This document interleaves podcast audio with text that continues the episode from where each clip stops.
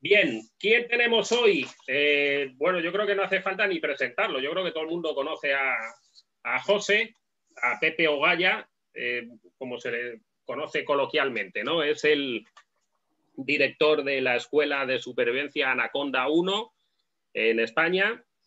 Y, joder, si pones eh, vídeos y pones cosas de supervivencia, este hombre aparece por todos los lados. Yo sigo sin saber cómo lo hace porque es que encima resulta que no le gusta el Internet. Y eh, hemos tenido que estar haciendo incluso pruebas antes porque de supervivencia sabe un montón, pero de computadora no sabe un carajo. Y aún así escribe mal eh, supervivencia y aparece él por todos los lados. Yo he tenido montones de vídeos suyos en los cursos de cómo hacer fuego con fricción y tal, porque aparece por todos lados, todo el mundo le conoce, ¿vale? Bueno, es el escritor de este libro que, eh, si no me equivoco, es el bestseller de, de Amazon. Creo recordar que es el más vendido. Os hemos puesto el enlace por aquí en el chat. Eh, si lo pincháis, donde empieza el, el, chat, aparece el enlace suyo al, al libro, ¿vale? Yo, bueno, tengo el orgullo de que este me le trajo Manolo Cámara cuando vino para acá, o sea que le tengo incluso con dedicatoria. Ya veremos si lo saco a subasta, quién sabe cuánto saque. Todo se andará. Vale, chicos, muy interesante y, este, y bueno, como os digo, ahí tenéis el enlace. Bueno, eh, José nos va a contar todo, entonces sabéis que siempre tenemos un poco de costumbre al principio de contar un poco la historia, pero en este caso no, porque son los famosos casos de supervivencia real, el ciclo de, supervivencia real y no deja de ser una entrevista. Entonces nos va a contar él eh, todo el tema, ¿vale? Así que nada, empezamos. ¿Cuál es la dinámica para los que se hayan incorporado nuevos a Tutorial? Un momento. Aarón. Eh, ¿Cuál es la dinámica? En un principio vamos a hacer una breve entrevista, ¿vale? De que nos cuente un poco eh, su visión de la supervivencia, quién es, la escuela, etcétera. Hay bastante gente aquí que ha estado en cursos suyos. Eh, después de eso nos va a contar los casos, el caso o los casos de supervivencia real que, que haya decidido. Desconozco cuáles son. Nos hemos conectado una hora antes y hemos terminado hablando de todo menos del taller. Así que para mí también es una sorpresa saber qué es lo que nos va a contar. Y la tercera parte, pues son los micrófonos eh, abiertos para que, eh, bueno, pues preguntas, respuestas, comentemos y hablemos de lo que, de lo que queramos, ¿vale? Así que este, empezamos. Eh, José, reactiva tu micrófono, porfa.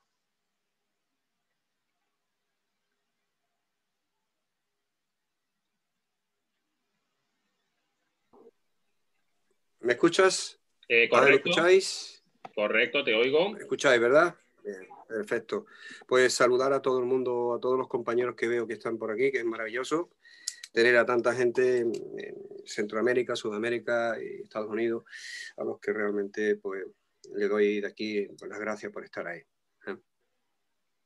Vale, bueno, pues empecemos, José. Mira, de momento tenemos 37, 38 y sigue entrando gente, 39. Eh, bueno, lo primero, pues evidentemente, cuéntanos acerca de tu experiencia en la supervivencia o en el, o en el mundo de, la supervivencia, del bushcraft o de la aventura en general, dónde te formaste, tu trayectoria personal. Eh, cuéntanos un poco de dónde viene, de dónde viene todo lo, eh, todo lo que es José. Pues nada, Arturo, yo realmente empiezo este mundo desde muy pequeño. Tengo la, suerte de tener un padre muy aventurero, un hombre que realmente... Yo nací en Tánger, en Marruecos, en África, y ahí pues tuve la gran oportunidad de que mi padre era un hombre que era mecánico eh, y, camionero también. Eh, él era el responsable de, traer los camiones de lleno de fosfato desde las minas que estaban en lo que es el Sahara Occidental hoy día, como conocemos nosotros, bastante al sur del norte de Marruecos.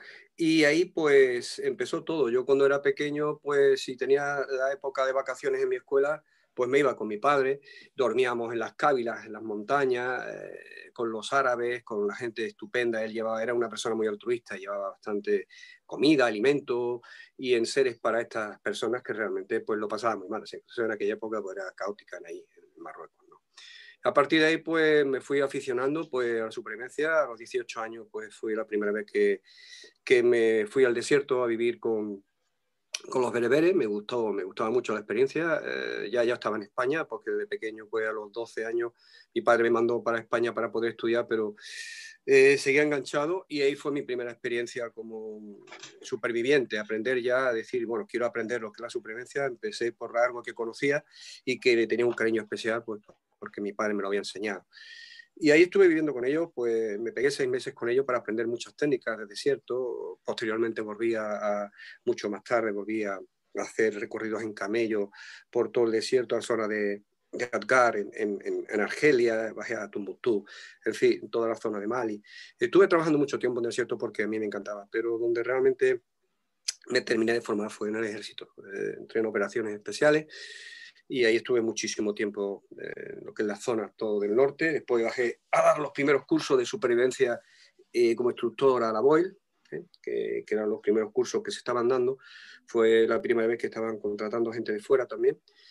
Y la Boyle fue el, quizá, digamos, para mí, uno de los mejores grupos de operaciones especiales que existieron, porque fueron los primeros profesionales que había en España como operaciones especiales. De, de ahí salieron los demás grupos, ya se formaron como profesionales y tuve esa gran oportunidad a las órdenes del capitán Martín Gallardo, coronel, que murió muy joven eh, hace poco. Eh, realmente luego pasé pues, a trabajar eh, mucho tiempo fuera, estuve trabajando en Sudamérica, estuve trabajando, colaborando con, con el ejército colombiano, estuve trabajando con el ejército venezolano, he estado en Brasil, he estado en Perú, he estado en toda la selva, porque para mí lo que realmente quería aprender era supervivencia desde el punto de vista ancestral, ¿no? que es lo que se estaba perdiendo. Vi que había un vacío muy largo, muy grande ¿no? en la supervivencia en aquella época y me fui pues, a convivir con indios como los Yanomami, me fui a convivir con los Panares, con los Autis, con los Chipivos de, de Perú, me fui a vivir con los Jíbaros también una temporada, fui, fui recorriendo todo lo que era eh, Sudamérica y Centroamérica, estuve también en la zona vuestra, eh, viendo aquel país tan bonito que tenéis como Costa Rica y otros países más. Y ahí me pegué como nueve o diez años trabajando en esta zona para posteriormente eh, afincarme ya en Brasil, donde tenemos hoy día unas instalaciones eh, muy grandes, muy grandes. Tenemos islas con hospitales creados porque para mí la supervivencia es algo vital y lo que creía conveniente era que eh, formar pues a los militares era algo fundamental. Estaban bastante de, desentrenados en ese tema porque aquí se había olvidado, solamente los cuerpos especiales lo daban. Y hoy día pues sigo siendo instructor militar para operaciones especiales, para la Legión, para infantería, para los diferentes grupos de militares que hay. Y he trabajado durante muchos años en diferentes departamentos de, defensa. Con lo cual, eh, mi vida sigue conectada al ejército, mm, sigo ahí, y vivir con los indios de todas las partes del mundo, de Papua Nueva Guinea, eh, compartí muchos, mucho tiempo, dos meses, con lo que eran los Korowai, con los Danis, con los Ahmad. Eh, toda la zona índica me ha gustado muchísimo también, eh, toda la zona de Vietnam.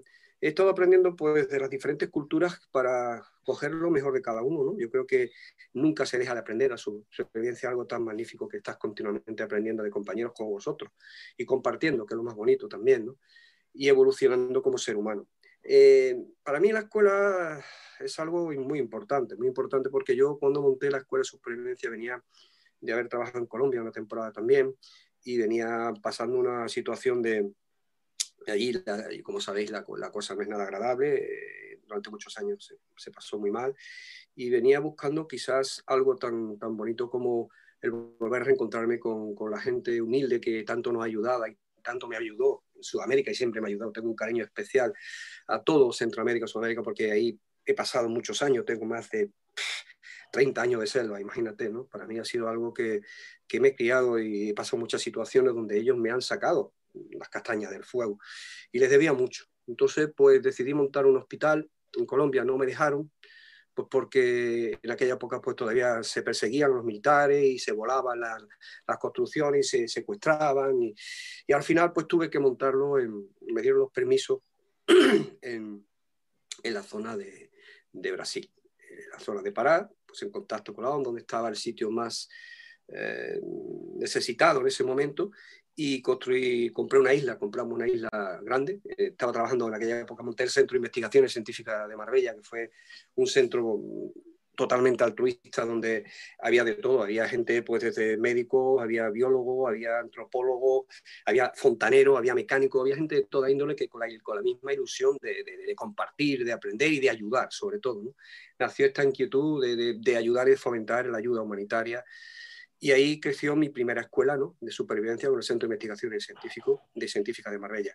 Ahí montamos un hospital en la selva de Brasil, compramos una isla de dos kilómetros de larga por uno de ancha y, y, montamos un hospital precioso donde estuvimos trabajando 18 años hasta que realmente pues nos eh, que embargaron de alguna forma porque se estaba haciendo la, empresa, la, presa de Velomonte, que fue un fracaso, que realmente no ha llegado nunca a funcionar bien. Eh, y a partir de ahí, pues eh, volví a comprar, nos pagaron una indemnización que se quedó la abogada con ella, allí en Brasil, y la escuela actual, nuestra escuela Anaconda, uno que lleva ya 14 eh, años funcionando como escuela, pues pudo eh, poner el dinero para comprar la otra isla y montar el pequeño hospitalito que tenemos montado en la actualidad compramos una isla de un kilómetro de largo aproximado por, por unos 300 metros de ancho y es nuestra, nuestra actual eh, zona de trabajo en Brasil, donde tenemos allí pues eh, un equipo de gente que, brasileña que aporta ayuda humanitaria para todo el sector de ribeño que está.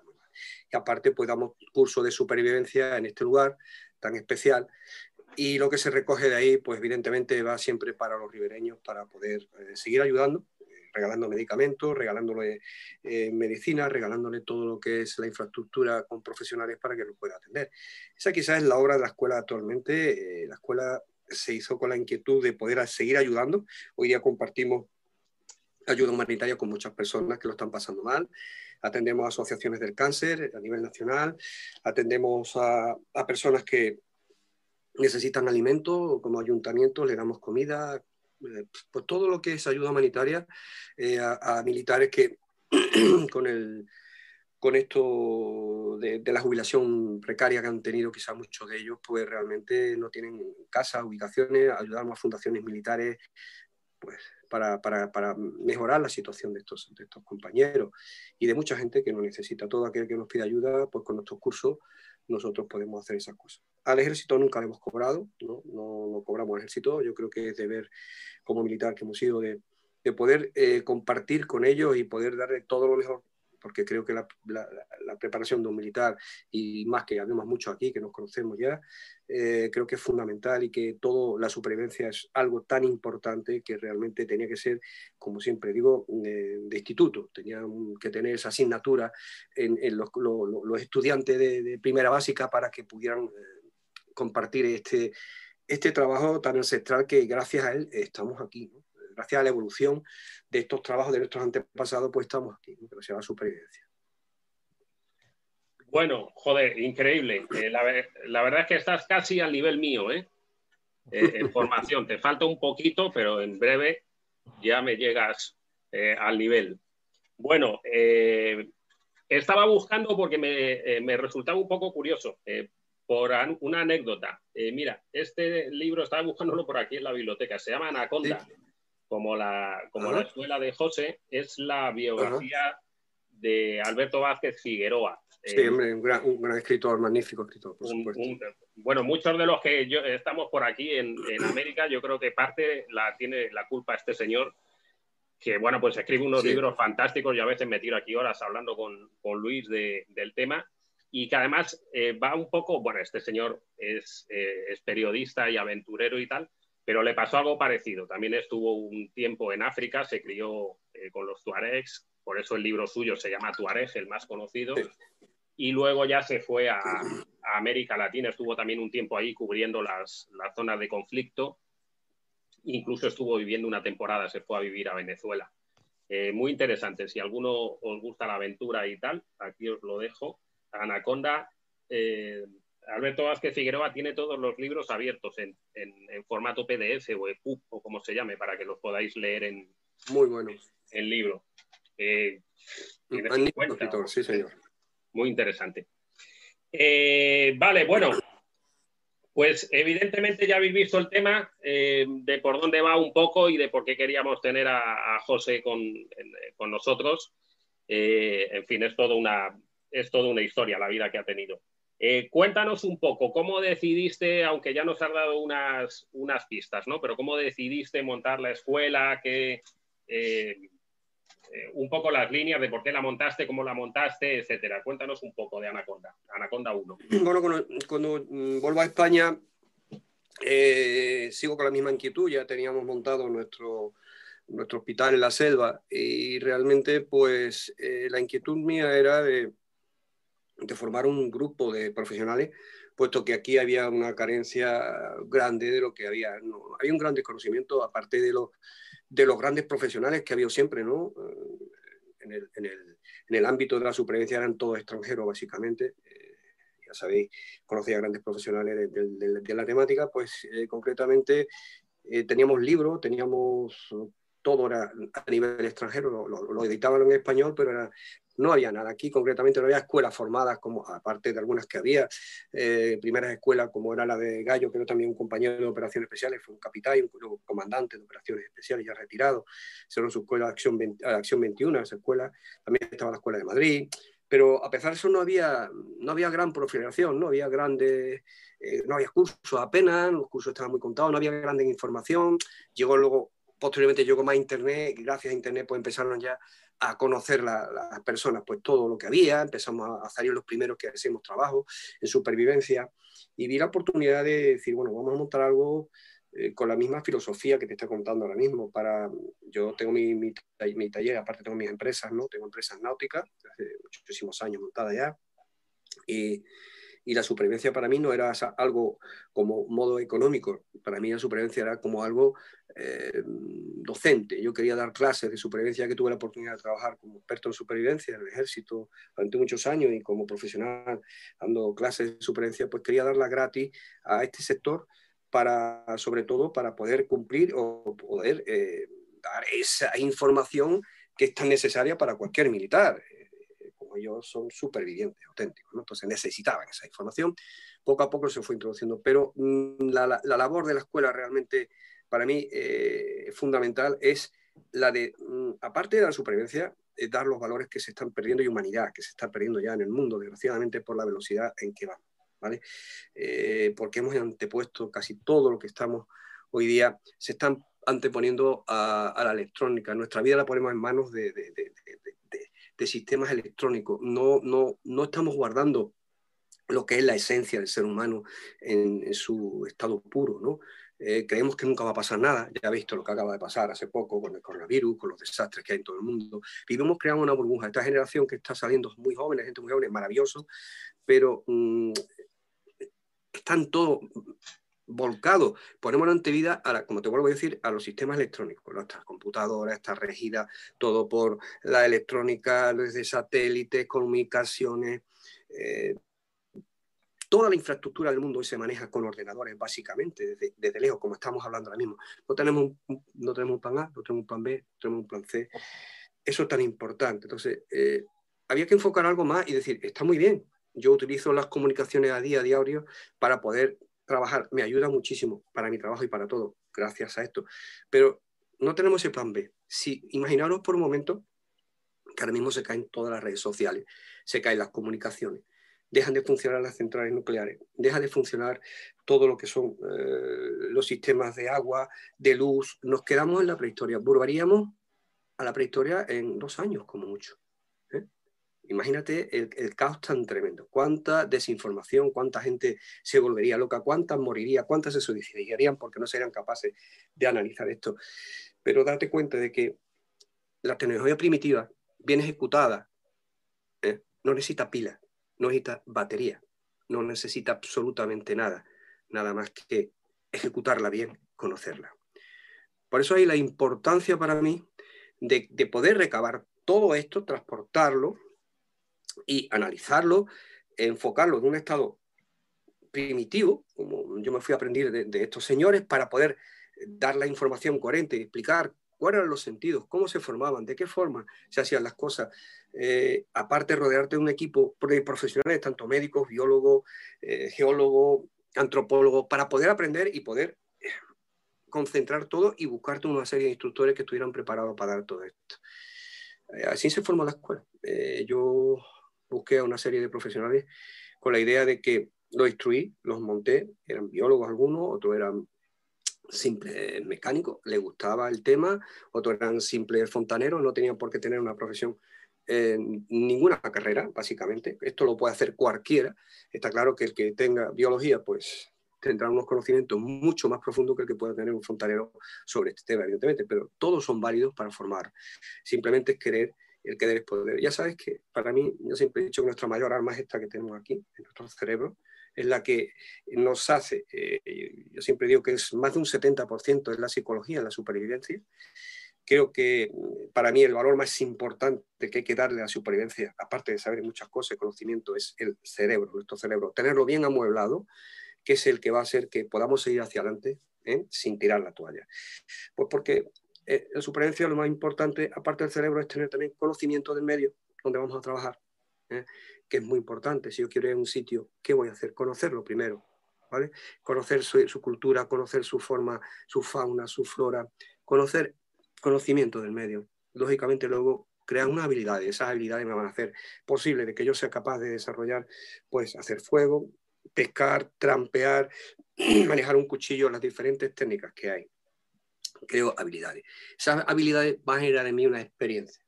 Esa experiencia me va a dar seguridad. Y con esa seguridad y evidentemente y amueblado muy bien tus emociones, su sistema emocional, que es muy importante, tu, cerebro bien amueblado, para que no se disparen estas emociones y entremos en pánico, no en miedo. El miedo es muy bueno, como siempre digo, entremos en ese pánico tan, tan peligroso porque te bloquea totalmente, pues eh, haremos muy grandes supervivientes. Yo creo que realmente la clave está ahí, está en trabajar, eh, en trabajar esa memoria muscular que tenemos, ¿no? Continuamente, no dejarla y sobre todo trabajar mucho el conocimiento eh, y nuestras emociones, saberlas muy bien, estructurarlas. La ansiedad va siempre y el miedo van agarrados de la mano. El miedo ha hecho que evolucionemos como seres humanos, ha hecho que seamos realmente lo que somos hoy día, ¿eh? Eh, no paralizarnos ante una situación. ¿Por qué? Porque tenemos experiencia, como he dicho anteriormente, y eso es lo que hace el ejército, entrenar, entrenar, entrenar, entrenar, coger esas habilidades, esa experiencia y amueblar bien nuestro cerebro. Siempre digo lo mismo, párate, respira, piensa y actúa. Esa es la base del superviviente. Cuando nos estresamos, ¿qué hacemos? ¿Qué nos, qué nos, qué nos pasa a nuestro cuerpo cuando estresamos? Estresamos, nos colapsamos directamente. Nuestro cuerpo se contrae. Al contraerse nuestro cuerpo, hiperventilamos. Eh, miles de millones de hormonas salen disparadas, exotocina, eh, tenemos pues adrenalina, cortisol, que es la última que podríamos decir que sale. Todo esto empezamos a hiperventilar, nuestra respiración se altera, nuestro cuerpo se contrae, nuestras pulsaciones se disparan, sudamos, nos ponemos blancos, se nos seca la boca. Esto es magnífico, porque esto no ha pasado durante toda la vida. Hemos sabido controlar esto con la experiencia añadida. Y esto cuando nos pasa, pues si no sabemos controlarlo, entramos en un pánico. Y un pánico es desastre. Por eso es el entrenamiento tan importante en nuestro cerebro ante un superviviente. Correcto, José. Bueno, un poco como decíamos antes, como se dice, ¿no? Entre bastidores, antes de empezar estaba hablando un poco con él y comentábamos este tema de que eh, en realidad todo el mundo puede en mayor o menor medida aportar al, mundo de la supervivencia, es decir, no es un tema de que eh, tengas que ser eh, omnipresente y que tengas que saber de todo, ¿no? sino que la idea es que las escuelas pues tengan los profesionales necesarios para que se imparta de manera, eh, de manera profesional, que es un poco el caso de José o el caso de todos los que estamos aquí. Es decir, no se trata de un instructor, sino de encontrar distintos profesionales eh, que cumplan distintas áreas y cada uno pues enseñará dentro de lo suyo. Eh, como, como estamos tantas veces, ¿no? Con Sebastián, cuando a veces entra el psicólogo nuestro, que nunca nos acordamos del nombre de, de David, ¿verdad? Ya lo, me lo acordé, ya lo aprendimos, se llama David. David, ya, ya no nos puede decir nada. Entonces David, que siempre eh, entraba o entró una vez y dice, bueno, es que yo entro aquí y me siento un poco raro porque, eh, porque mis conocimientos y tal. Entonces fue, fue Sebastián el que le dijo, bueno, pues es que resulta que tus conocimientos son los responsables, pues como dice José, ¿no? Del 60 o el 70 o quién sabe de cuánto, eh, de cuánta parte importante dentro de la supervivencia. Si no te controlas, si no haces esto que, que habla José, ¿no? De pararte, pensar y actuar, algo tan simple como eso, pues terminas corriendo por la montaña eh, en plan Discovery al desnudo. Entonces, evidentemente, claro que es importante. Eh, cuéntanos, José, eh, ¿cómo haces el sistema formativo? ¿Lo hacéis en distintos niveles? ¿Tenéis especialidades? porque sé que tienes cursos en, también en selva, tienes también cursos en, desierto, que de hecho varios de los que están aquí, Félix, me has comentado antes que había estado contigo, este, y bueno, hay varios por aquí. Cuéntanos un poco cómo, cómo funciona el, eh, Anaconda 1. Bueno, la formación de los profesores, tenemos, mm, normalmente son 10, 10 profesores los que tenemos, eh, instructores para las clases, para diferentes clases que damos los cursos básicos. Cuando vamos a dar un curso mayor como es de operaciones especiales, pues necesitamos, hay aproximadamente 70 personas en el curso, necesitamos más instructores y tenemos instructores de apoyo, llegamos a ser hasta 15 instructores. Eh, los cursos son básicos. Eh, primero, pues, tenemos el básico, luego tenemos lo que es el, avanzado, luego tenemos lo que es la especialización. Los cursos duran cuatro días y tres noches. ¿Por qué cuatro días tres noches? Pues realmente para que el alumno le dé, yo me gustaría hacerlo de seis días, ¿no? imagínate, cuanto más tiempo mejor. Eh, los primeros cursos eran de seis días, no venía nadie. Tiene que trabajar la gente y esto era entendible, está claro. Luego opté por dejarlo en cuatro días y tres noches porque realmente creo que es el mismo tiempo que necesita un, un alumno para procesar toda la información que le estamos dando. Imagínate, aquí le metemos cursos desde agua, botánica, eh, eh, cómo cocinar primitivamente, campamento, refugio, eh, topografía, escalada, eh, fuego, psicología, talla lítica, cordelería. Es mucha temática para poder hacerlo en solo día o dos días. Por eso metemos cuatro días y tres noches. se nos queda corto, necesitaríamos más, pero bueno, es lo que hacemos. Luego lo hemos dividido en el, avanzado, que es lo que no podemos dar. Por ejemplo, en el básico, como podría ser ahumado, alfarería, pues todo lo que profundizar más en, un TCC 3, hablando claramente, damos primer auxilio en el primer, en el primer curso con el básico, luego ya lo ampliamos y damos una formación más, control de sangrado, traemos especialistas, damos rastreo táctico, rastreo con perros, rastreo canino, en fin, ya le metemos mm, todo lo que es un mundo porque es que ya sabéis lo, impresionante que es el mundo de la supervivencia, abarca tantas especialidades que para saber trampear, necesitas rastrear, eh, cazar, pues todo este tipo de cosas lo, vamos metiendo. Ya hacemos una especialización completa, que son otros cuatro días también, con sus tres noches. El último curso que hacemos ya la especialización, una vez que ya el alumno se ha formado en esos dos cursos, pues lo que le, hacemos es que practique. desde, el primer curso al segundo no tiene que pasar un año, no lo puede hacer, porque lo que necesitamos es que el alumno vaya practicando y, haga fuego ya perfectamente, eh, tenga toda esa base que se da en el, primer curso bien estructurada, bien trabajada, cuando llega aquí le doy dos palos, arme fuego, prepárame esto, eh, una trampa, soltamos, andan, van por el monte, eh, le damos puntos de orientación, coordenadas donde tienen que ir, donde tienen que recoger ese alimento. En fin, eh, lo tenemos estructurado de forma que vaya evolucionando y vaya aprendiendo. Las primeras ideas son muy duros y una vez que está ya formado, consideramos que está formado, que ya nos conocemos bien, que hemos trabajado mucho durante dos años mínimo, pues está preparado ese alumno para decir ¿qué, en qué te quieres especializar. Unos nos dicen, bueno, pues la mayoría dicen selva, otros dicen desierto, otros dicen nieve. Entonces, otro, hay diferentes especializaciones, incluso hacemos curso de mar, eh, curso de isla, el último que hicimos estuvimos en Indonesia haciendo un curso de 20 días, con lo cual estamos continuamente especializando a la gente en los diferentes biotopos que hay. Y ahí es donde estamos. Eh, pues lo último lo estamos haciendo en CETA, hacemos nuestras instalaciones que tenemos en Brasil, como ya sabes. y cuando nos llega el de desierto, pues lo hacemos en, Marruecos, que tenemos también compañeros que tienen instalación ahí que nos la, eh, la contratamos para ellos y cuando es nieve nos vamos a Sierra Nevada, ¿eh? cuando es mar, eh, normalmente lo estamos haciendo en Canarias con, con, con Manolo Cámara, eh, con la infraestructura que tiene, que es maravillosa, nuestro compañero, nuestro teniente Manolo Cámara, que es la escuela hermana, y al que adoro y, como compañero y como profesional y amigo. Y cuando es islas, pues nos vamos lógicamente a Indonesia o vamos a, todavía estoy buscando islas cerca de, Sudamérica donde nos podamos contratar alguna isla que nos la cedan, pues que estén bastante primitivas, ¿no? porque hoy día está, ya sabes tú cómo está todo, está bastante culturizado y realmente porque buscamos siempre cosas isoladas, cosas desérticas para poder trabajar y que nos permitan hacer nuestro trabajo con, con garantía.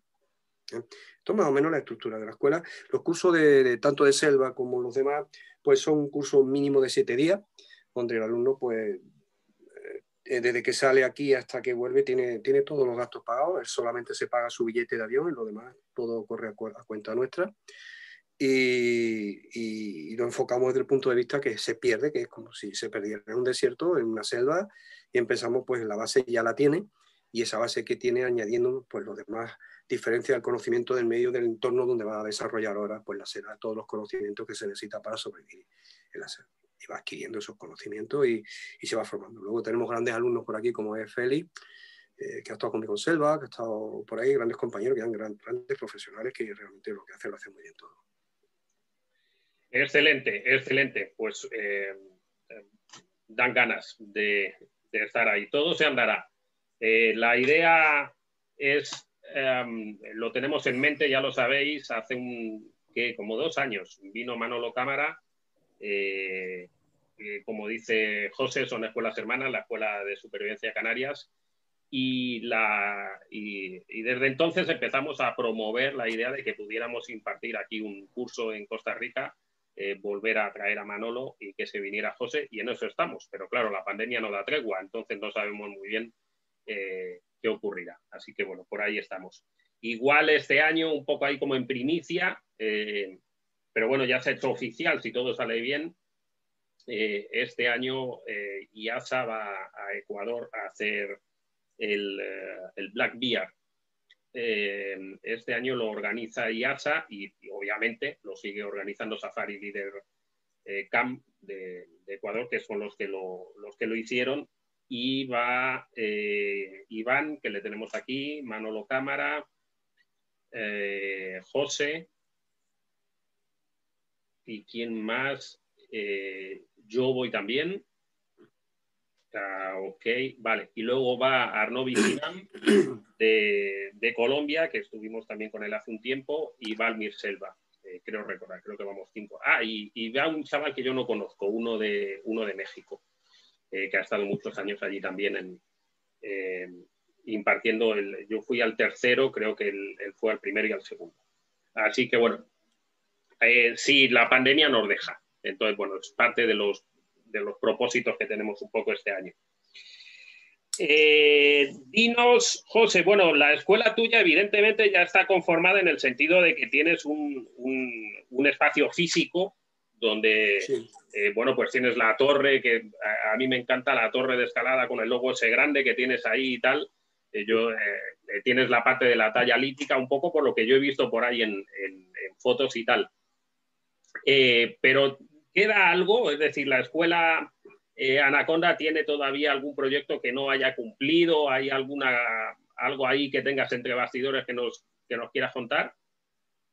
Bueno, mira, la escuela tiene bastante. La, escuela tiene una estructura de unos 14.000 metros cuadrados aproximadamente, que es donde tiene formado todo lo que es su base. Tiene torreta de escalada, tiene eh, todo lo que es eh, aula de, trabajo para, las teóricas, tiene gimnasio, tiene, tiene refugio construido en la parte de arriba superior, eh, tiene la palapa, como llamamos nosotros, que es la zona de trabajo normalmente, donde están las cocinas primitivas, tiene su cuarto de baño, su aseo, es una estructura estructurada para, desde el punto de vista eh, que vamos pasando de grado.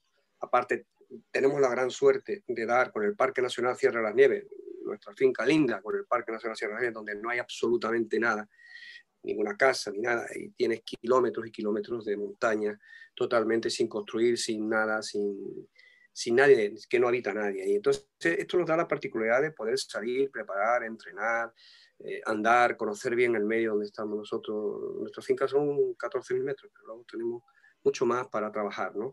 Eh, sí, tenemos, por supuesto, tenemos, eh, estamos trabajando mucho en la actualidad para hacer diferentes tipos de cursos que estamos haciendo. Ahora se, con nuestro compañero Manuel Cámara estamos preparando los seres también.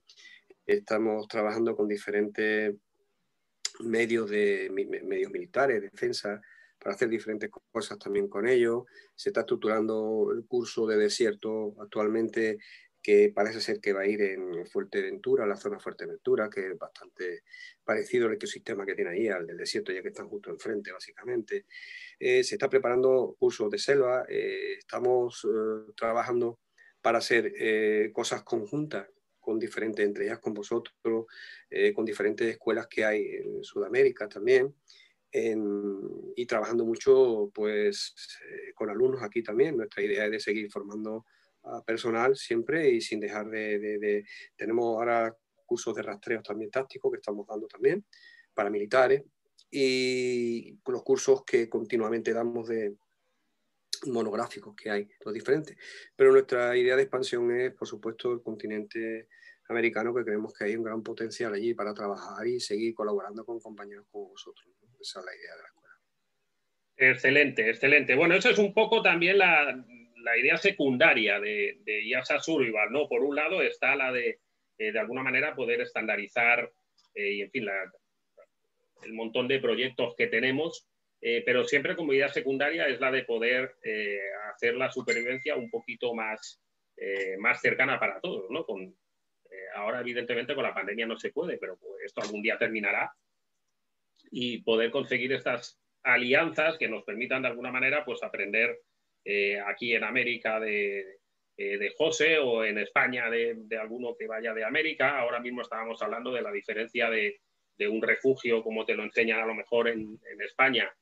Este, lo hemos hablado muchas veces aquí, ¿no? Pues si el típico refugio con un ábside eh, que te enseñan en España y que duermes encima de, hojarasca o de musgo y eso lo haces aquí en la selva, pues al menos donde yo vivo, al día siguiente lo que tienes es aquí un festival de terciopelos durmiendo contigo, ¿no? Lo que comenta también Iván muchas veces. Entonces, eh, a veces a la gente le sorprende el tema de decir, ah, pero es que a mí me habían contado el refugio tan pequeñito y solo para mí, que yo cierro la puerta, ya, pues mire, eh, véngase usted aquí, América, eh, lo hace y ya veremos cómo se levanta al día siguiente y con cuántos amigos indeseables. Pero bueno, eso es parte de IASA, ¿no? El poder traer eh, al menos de momento, lo que es la llamada eh, América Latina y, España. Y a futuro, aunque tenemos siempre el hándicap del idioma, pues evidentemente tampoco eh, lo que el, sistema de supervivencia a lo mejor en África o el sistema de supervivencia en Asia o en, es igual que, lo que conocemos. Entonces, esa es la idea, ir cerrando un poco, acercando fronteras y, bueno, por ahí va.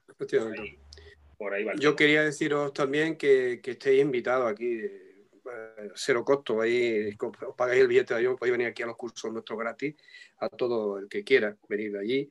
Evidentemente lo tenéis aquí, tenéis vuestra casa, tenemos casa de instructores donde se pueden quedar alojados en nuestras instalaciones y que eh, es un honor poder compartir con vosotros, evidentemente, que tenéis vuestras, nuestras instalaciones a vuestra disposición, tanto aquí como en selva, como en desierto y que realmente pues que podamos compartir todo es una experiencia creo que muy grata y muy interesante. Eh, sin duda, sin duda. Yo porque soy pobre y no tengo para pagarme el vuelo, pero bueno, quién sabe algún día. Eh, se andará. Yo me vine aquí a Costa Rica hace 15 años y no he vuelto a España ni una sola vez. Eh, pues ya es hora, ya es hora. Sí, es que es caro. Es, al final, y bueno, está la familia y está el niño y la mujer y no sé qué, pero bueno, eh, y si encima me voy a España. ¿Ah? ¿Y el idioma? Eh, sí, el, idioma, también, que yo ya no sé ni. A ver, yo no sé cómo comunicarme ya con Luis. Eh, ya le oigo algunas cosas cuando habla y digo, pero bueno, ¿en qué idioma me habla este hombre? ¿Esto es español o qué idioma es? pero además es que hay un hándicap. A ver, tú imagínate que yo me llevo a mi mujer a España y le digo, mira niña, que es que nos vamos a España, que vamos a, hacer un, viaje y tal, y resulta que le digo que es que me voy a meter en la escuela con José o que me voy a meter en la escuela con, con Manolo Cámara. Yo creo que ahí empieza el divorcio. porque si en 15 años vuelvo a España y para lo que vuelvo es a meterla otra vez en, un curso de supervivencia, yo creo que ahí termina todo. Pues mi mujer lo único que quiere es ir a ver a su mamá y a sus primos y a sus hermanos y, tal. Entonces, al final, bueno, todo se andará, todo se andará. Arturo, Arturo, si Dios quiere. La, la, rabia demora como un mes y medio. Eso a mí me ha pasado, yo lo he hecho. De hecho, tengo ganas de hacerlo ahora en marzo para ir a ayudar a, a Luis de la red en Costa Rica un curso. Ajá. Sí, e, esa rabia sé que va a durar buen rato. Hasta ahora estoy en el cuento, vamos a Costa Rica. Veremos qué vamos a hacer allá. Eh, en ese estoy haciendo todo lo posible para estar contigo. sé que estás sábado, viernes, sábado y domingo, me parece. Eh, estoy intentando a ver cómo saco esos días. Quería estar en, cuerdas con Luis, y, pero bueno, por lo menos acercarme un día ahí para verte. Pero además es que depende mucho de la esposa. O sea, la tuya es un mes y medio, la mía es una calculadora, es una computadora, tío. O sea, la mía recuerda la hora, el minuto y el segundo en el que ocurrió algo. Entonces la mía no es cuestión de mes y medio, es cuestión de, mucho tiempo. No, no, la mía mes y medio continuo. Ese ah, chip de entonces sí, entonces va por ahí. Segundo eternamente. Va por ahí, va por ahí. Se, nos, van a echar encima porque aquí tenemos otras, otras mujeres. Bueno, espérate que Ana tiene silenciado el micrófono, entonces si no le dejo reactivarlo no hay problema. Bueno, todo, todo se andará, todo se andará. Mira, tenemos también a Lidiet por aquí. Bueno, mejor variemos el tema antes de que ya se nos vacíe de... ahora que estamos precisamente con el tema inclusivo, y, vas a ver la que se puede liar aquí. Eh, bueno, José, nos has contado un poco en, general, pero bueno, por seguir un poco con las preguntas que tenemos, eh, o si crees que lo has respondido, perfecto. ¿qué crees que es lo más importante a la hora de enseñar supervivencia? Bueno, a la hora de enseñar supervivencia hay todo es importante, ¿no? Como te acabo de decir hace poco, pero para mí el, apartado más importante que, tiene la supervivencia antes de empezar es que entendamos cómo funciona nuestro cerebro, es la psicología. Es más de un 70% de esa supervivencia. O sea, todo es importante, pero uno es capaz de sobrevivir a un estadio de supervivencia sin saber nada, pero teniendo una mente fuerte y una mente eh, capaz de sobrepasar y sobrellevar esos límites que tiene eh, nuestro sufrimiento ante un estadio de, estrés, como te he dicho antes. Eh, nuestro cuerpo experimenta una serie de, de parámetros anormales, ¿no? donde te saca de quicio y entre ellos influye mucho la respiración táctica, como podemos hablar. Eh, la psicología, sin duda alguna, empieza, esto es muy, muy extenso, como tú puedes imaginarte, pero para mí empieza cuando nuestro ADN apenas ha evolucionado desde hace 50.000 años, 10.000 años, paleolítico, ¿no? Básicamente es el mismo. Nuestro cerebro sí se ha reestructurado bastante, eh, tenemos un cerebro bastante pequeño, ¿no? cerebro donde eh, empezamos con unos 50 centímetros cúbicos hasta hoy día que tenemos un cerebro de 1200 y algo en la mujer y 1300 y algo en el hombre, que esto no significa ni mucho menos que, la mujer tenga menos inteligencia que el hombre. Somos todos iguales, pero sí eh, se formaron unos cerebros reptilianos, unos cerebros límbicos, unos cerebros pero cortes donde eh, está todo conectado, donde forma parte el reptiliano, que es el básico, el primer cerebro que se formó, es un cerebro donde están los instintos básicos de supervivencia, ¿no? la reproducción, el frío, el calor, el, huir, el atacar, el, contraatacar, el, básico, comer, eh, dormir. Y, luego se formó posteriormente el límbico, que es otro más, más complejo, fue el emocional, el que nos hizo quizás más débil en el sentido de que ya empezamos a cuestionarnos, a cuestionarnos muchas cosas, ¿no? el sentimiento, por qué lloramos, eh, padecemos, eh, si se nos muere alguien sentimos, eh, sentimos alegría, no sabemos por qué. Empezamos a cuestionarnos qué, qué hacemos aquí. ¿no?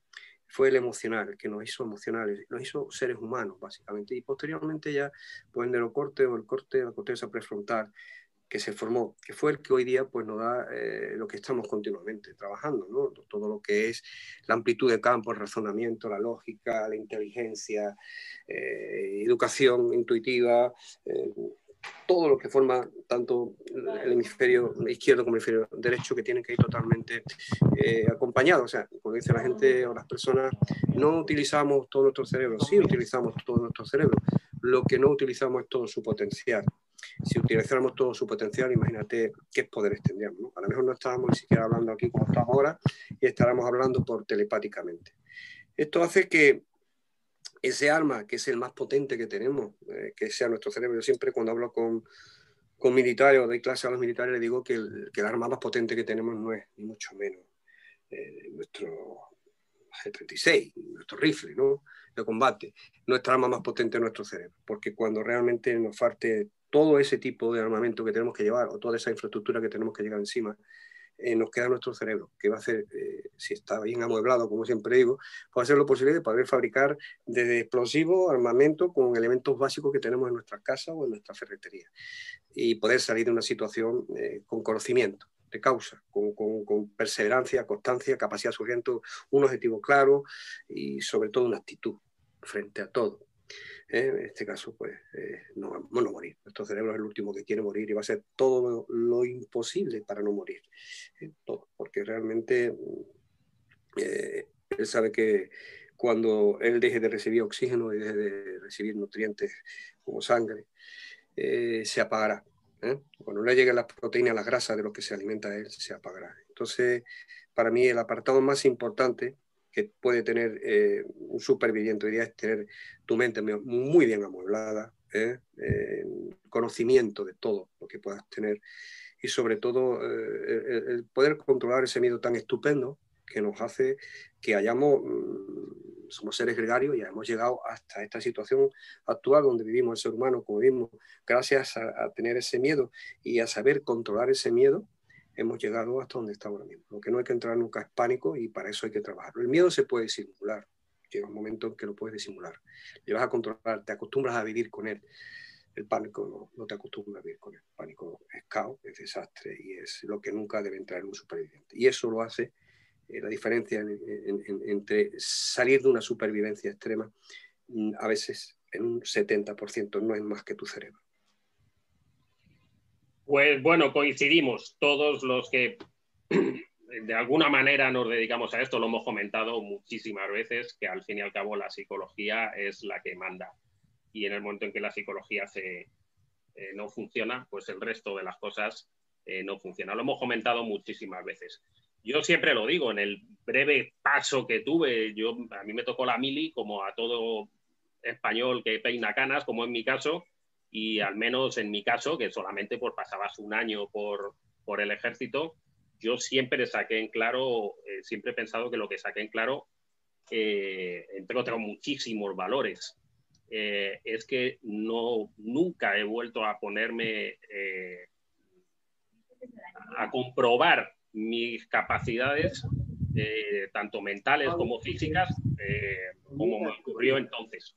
Es decir, solo en ese momento, eh, pues eh, eh, creo que conocí dónde estaban mis límites. Nunca sabes dónde está tu límite final, ¿no? Pero necesitas que de alguna manera alguien te ayude a conocerlos y creo que es una gran labor la que hace el ejército, porque luego es muy difícil, eh, por mucho que vayas a cursos y tal, pues como, dice, como dices tú, ¿no? Hay, tiene que pasar mucho tiempo, tienen que estar mucho tiempo contigo la gente hasta que empiezan a, a meterse en ese, en ese ambiente. ¿no? El ejército tiene esa capacidad de hacerlo todo un poco más rápido y al menos yo guardo una, un grato recuerdo eh, de, lo que, de lo que aprendí entonces. Y eso fue en un año eh, que estuve. ¿no? En mi época se, ya se estaba un año nada más, con que no, no llego ni a imaginarme la gente que se dedica... Eh, que dedica una serie de años de su vida a estar en el ejército. Bueno, hay otra pregunta, evidentemente es un poco complicada. Lo que hacíamos ahora era siempre preguntar a la gente por qué te eh, perteneces a IASA, qué te llevó a asociarte y qué destacarías de IASA Survival como asociación. Bueno, eh, en el caso de José, eh, lo adelanto un poco antes de que, de que nos responda. Como hemos hablado, bueno, pues José anda. Tengo el honor de haberle enseñado algo a José y es hacer un zoom, porque el primer zoom lo hizo conmigo.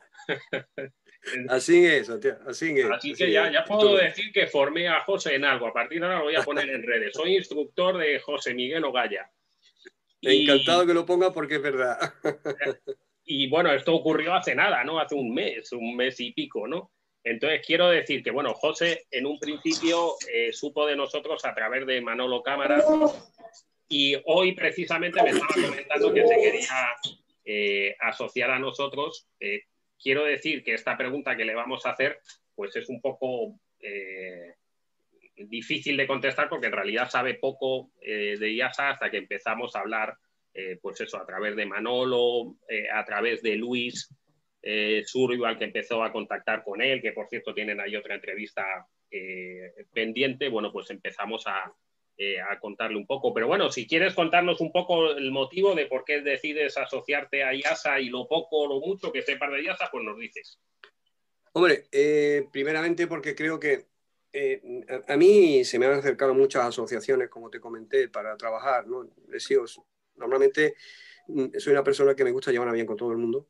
Yo creo que todo el mundo tiene derecho a ser respetado, ¿no? Y tengo la gran particularidad de llevarme bien con la gente y, que la gente se lleve bien conmigo. Nada más. Creo que ASA tiene una. Primeramente, la gente habla muy bien de vosotros por, por, por, la sencilla razón de que sois gente profesional eh, de diferentes países que estáis cogiendo a profesionales que trabajan por encima de todo, el respeto, eh, creo que es lo más importante para mí. Eh, soy buenas personas, todo por lo que yo me he informado, que para mí eso es un valor muy importante, eh, ser buenas personas. Porque eso es lo que hoy día pues mueve el mundo, las personas, la capacidad de, de, de, entendernos, del entendimiento, de escuchar, empatizar uno de otro. Después, pues, vuestro trabajo se ve, se ve en las redes sociales, sois personas que trabajáis mucho, que lo hacéis muy profesional. Yo soy te digo desde el punto de vista, un caos totalmente. No me gustan los ordenadores, no me gustan las nuevas tecnologías, aunque las utilizo. Como tú bien dices, me has tenido que enseñar muchas cosas, como entre ellas, pues, poder conectar para estar con vosotros, porque no me gustan, sinceramente no me gustan. Eh, creo que tenéis un equipo de profesionales muy bueno en, toda, en toda Sudamérica, Centroamérica, ¿no? lo que he podido comprobar. En España hay muchos seguidores que os llevan. Eh, que están con vosotros. Luis es un tío estupendo con el que he podido hablar últimamente, lo conocí hace poco por redes sociales también. Y, bueno, hablando Manolo, me ha contado muchas cosas buenas de vosotros. Creo que realmente merece la pena estar con profesionales que puedas aprender algo de ellos. ¿no? Yo creo que aquí se puede aprender mucho de vosotros, al igual que yo creo que todos aprendemos de todo. ¿no?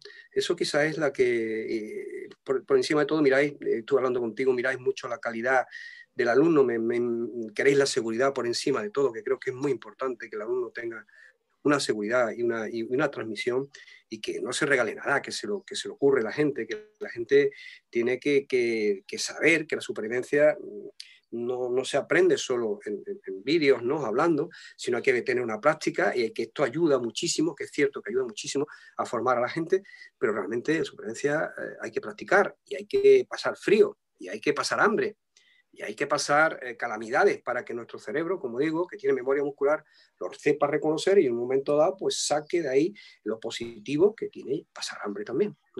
Y hablar con vosotros, pues para mí es un honor conocer a gente de otros países y poder compartir, y creo que es el momento, sinceramente. Excelente, José. Bueno, pues desde luego, de manera informal, porque eh, todavía no se, eh, digamos, no es oficial, pero evidentemente bienvenido a IASA Survival y, efectivamente. Muchas gracias. Muchas gracias, esa, esa es la, finalidad un poco que entre todos, eh, bueno, pues eh, aprendamos eh, de, todos. Aprovecho un poco para la gente que está aquí quizá un poco nueva, ¿no? Porque en IASA pues estamos siempre entrando, entonces a veces es cierto que, que explicamos lo mismo algunas veces, ¿no? Pero es interesante porque antes lo estaba comentando contigo. Y Asa Survival empezó, digamos, el año pasado con el tema de la formación online y sí que es cierto que ha habido algún tema de controversia en ese aspecto y como te decía, en ocasiones ha sido por desconocimiento y en ocasiones, pues vamos a decir, por mala praxis. Eh, y Asa Survival de ninguna manera, aquí está Iván que el otro día me comentó, oye Arturo, pon aquí un texto para que quede claro cuál es nuestra postura en la formación online. Y ASA Survival de ninguna manera pretende eh, decir que alguien se puede formar online en supervivencia, porque sería absurdo. Es decir, es como si formáramos cirujanos. Ahora bien, eh, Y evidentemente nosotros primero no hacemos instructores, es decir, en IASA se asocian instructores que nos envían sus currículums eh, y de acuerdo a ese currículum nosotros decimos que cumple con nuestros requisitos. Es decir, pero IASA no dice este señor es instructor ni formamos a nadie como instructor. Es decir, José va a entrar ahora y como todo hijo de vecino nos enviará su currículum, su currículum quedará subido en la página web y el cuerpo formativo que están aquí presentes, eh, Iván Batista, eh, decidirá y, este, y, Sebastián y decidirán o decidiremos, yo soy parte también de ellos, si cumple esas, esos requisitos o no. Y si no, le dirimos, tío, te tienes que venir a formar con nosotros. Dudo mucho que lo tenga que hacer en alguna escuela, pero bueno, ahí está, ¿vale? Entonces, no formamos a nadie y nuestra postura dentro de la, de la, enseñanza de la supervivencia es, es verdad, nosotros tenemos un curso internacional que dura 150 horas, donde el chaval tiene que demostrar que por lo menos ha intentado hacer fuego por fricción. Que, bueno, aquí está Gaby que lo está haciendo, Félix, este hombre, Félix es que hace fuego hasta con el agua. Pero bueno, todos han tenido que demostrar eh, que por lo menos lo han intentado. Gaby nos acaba de mandar el vídeo del fuego el otro día, de fuego por fricción, y bueno, pues le queda un poco todavía por aprender hasta que lo domine, pero por lo menos lo ha intentado, ha puesto su, su, eh, granito de arena, igual con la purificación de agua, etcétera. Y, pero y hasta simplemente da un certificado donde dice esta persona ha superado un curso online de 150 horas lectivas. Y a partir de ahí, el que quiere seguir en los niveles profesionales de monitor o de instructor va a la delegación física del país eh, Gaby me estaba comentando el otro día con un grupo de amigos que han entrado, con Ismael, con alguno más que tenemos por aquí. Y oye, ¿dónde voy? digo, pues mira, tienes a los chicos de, a David de, Montes de Andilla en Valencia, o tienes a, en fin, las distintas escuelas o las distintas delegaciones del país donde ellos terminan su formación y ahora pues tienes la de José, donde ellos terminan su formación, ¿vale? ¿Qué es lo que conseguimos con esto? Pues como le comentaba un poco antes a José, eh, yo la semana pasada estaba dando un curso de cartografía, que pues he estado eh, con ellos online durante dos días. Eh, no sé si alguno estará por aquí. Y han aprendido pues lo que es un mapa, las curvas de nivel, las leyendas, eh, un poco cómo es una brújula nesática, una plana, como la llamen en cada país, ¿no? y tengo las prácticas un poco antes de lo que comentaba antes con Iván, el miércoles o el jueves antes que él, pues vamos a la montaña y estoy dos días con ellos. Un día es de supervivencia, otro día es de, cartografía. Entonces, eso es lo que hacemos, digamos, adelantar el tiempo, ellos tranquilos en su casa, pues ven bien eh, cómo es un mapa, cómo es una brújula, en fin, los, conceptos básicos, ¿no? Pero eso no significa que por eso eh, online te puedas... Eh, tengan los conocimientos necesarios para con una brújula tirar un rumbo, aunque sea un retroazimut o una dirección contraria, ¿no? Evidentemente tienes que ir a la montaña y hacerlo, y hacerlo con las manos frías, y con niebla, y, lloviendo, y con viento, ¿vale? Pero eso es la idea, o sea, no, no queremos que nadie piense que IASA, porque da un taller como hoy o porque nuestros talleres van certificados, el hecho de que hoy alguien quiera sacar un título, o sea, el certificado de que ha estado con José, simplemente es un documento que dice, este señor estuvo en la charla de José online de dos horas y ya está, no, ni más ni menos, ¿vale? Esa es nuestra postura. Y a partir de ahí es cierto que tenemos delegaciones y escuelas escogidas. A día de hoy en España eh, creo que hay una, dos, tres, cuatro, creo que con la de José ahora van a ser cinco, en un país de 50 millones de habitantes. Y en el resto de los países, eh, en Argentina tenemos una, en Panamá tenemos dos, en Costa Rica hay una, hay un chico que dice que van, que van a entrar ahora, eh, en México hay una, en Chile hay dos, y así en Brasil hay dos, y estamos hablando casi de un continente, en Estados Unidos hay dos. Entonces, esa es un poco la, la filosofía un poco para que lo sepáis los nuevos, ¿vale? Que no pretendemos formar en supervivencia online, sino dar esa parte teórica que es necesaria en cualquier formación y que te ahorra tiempo. Cuando yo vaya a la montaña con ellos, va a ser fantástico porque yo no tengo que enseñar nada.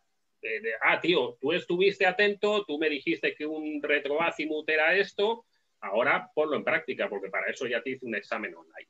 Esa es un poco la idea, ¿vale? Estupendo. Y para terminar, José, Eh, nada, eh, solamente, eh, y terminamos esta parte, anímanos a formarnos en supervivencia, bushcraft y deportes de aventura. ¿Por qué lo tenemos que hacer si es que alguien de los que está aquí no lo ha hecho ya? Bueno, porque creo que debe formar parte de nuestra vida. O sea, hoy día salimos mucho a la montaña, hacemos mucho deporte, mucho senderismo, viajamos mucho continuamente, estamos eh, hay accesibilidad a, lo que no había tanto. Hoy si se cogen los vuelos, podemos coger buenas ofertas también si las buscamos. Nos gusta irnos a otros continentes, eh, disfrutar de la aventura, del aire libre. Y todo esto conlleva una cierta, unos ciertos riesgos, ¿no? O sea, meterte en, una selva o meterte a un senderista por aquí arriba, pues evidentemente, como hemos tenido casos, pues ha muerto gente de hipotermia. ¿Eh? Tan sencillamente una montaña que, bueno, que parece que estamos aquí en la Costa del Sol, como digo yo, que aquí el clima es bastante bueno, un clima muy parecido, lo más parecido al tropical. Esto es lo que llaman, se llama en Europa, ya que estamos en la zona sur, de, la zona sur pegada ya al norte de África, eh, pues un clima muy, muy parecido, podríamos decir, lo más tropical que hay aquí. Se muere la gente de hipotermia. entonces, eh, es importante tener los conocimientos básicos de hipotermia, de accidentes, de no saber una atención de primer auxilio, es vital hacer curso de supervivencia a todo aquel que le guste la aventura, el deporte y sobre todo aquel que se dedique a un trabajo donde ponga en riesgo en un momento dado eh, su vida porque tenga que estar al exterior o tenga que estar en un medio que realmente desconoce. ¿no? Los conocimientos mm, creo que son fundamentales y están, están todas las bases para poder crear a supervivientes básicos sin tener que ser grandes expertos, pero sí con unos conocimientos básicos, pues si te pierdes o te caes o te tienes que, estabilizar o te has partido una pierna, eh, pues que tenga unas pautas a seguir ese, superviviente para poder salir aureoso de estas situaciones. Creo que es fundamental que todo, yo creo que esto tendría que ser, y como, como te dije al principio, de instituto, ¿no? de todo aquel que vaya al colegio, tener una clase de supervivencia básica por lo que te pueda pasar. Es correcto, es correcto. Bueno, estamos en ello. Ya está, está entrando tímidamente en ese aspecto.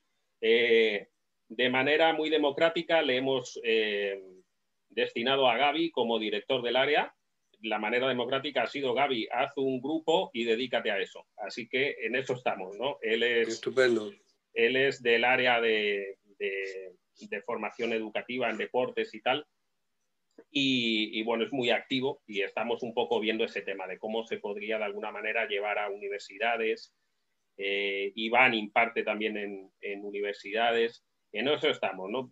La idea de está bueno, pues se nos abren tantísimos caminos que quién sabe dónde van a terminar eh, eh, todos esos caminos. Hemos entrado también ahora con el tema de la inclusión para personas con discapacidades que también puedan bueno, pues hay personas eh, con discapacidad visual o personas que estén en sillas de ruedas o que no oigan y, no, eh, personalmente me interesa muchísimo ese tema porque eh, la supervivencia no es solo, bueno, pues lo que hemos hablado, ¿no? Un militar que esté en una situación de combate, sino algo que nos puede ocurrir aquí en mi casa, que hay terremotos y...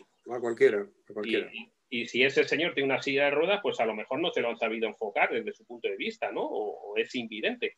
Y cuando nos hemos dado cuenta de ese aspecto, o, estamos también tratándolo con otra chica, eh, pues parece quizá una tontería, ¿no? Pero si eres una mujer y tienes un kit de emergencia, pues a lo mejor tendrás que meter una toalla, como se dice aquí, ¿no? O un Tampax en España o algo, porque eh, un hombre no sufre esas, esas necesidades. necesidades y, a lo mejor pues no cae o, eh, en fin, todo eso estamos en, también empezando un poco a tratarlo.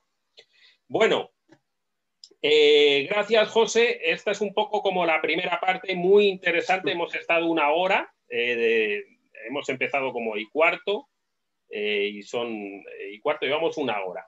Vamos a entrar en la segunda parte, ¿vale?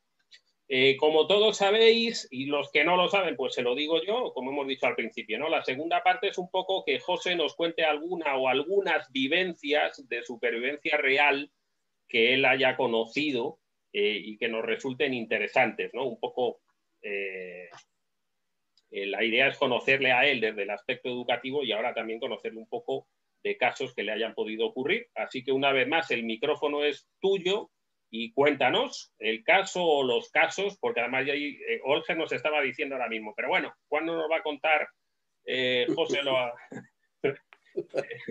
como se dice en España, alguna batallita. Venga, pues alguna batallita, alguna, o algunas batallitas.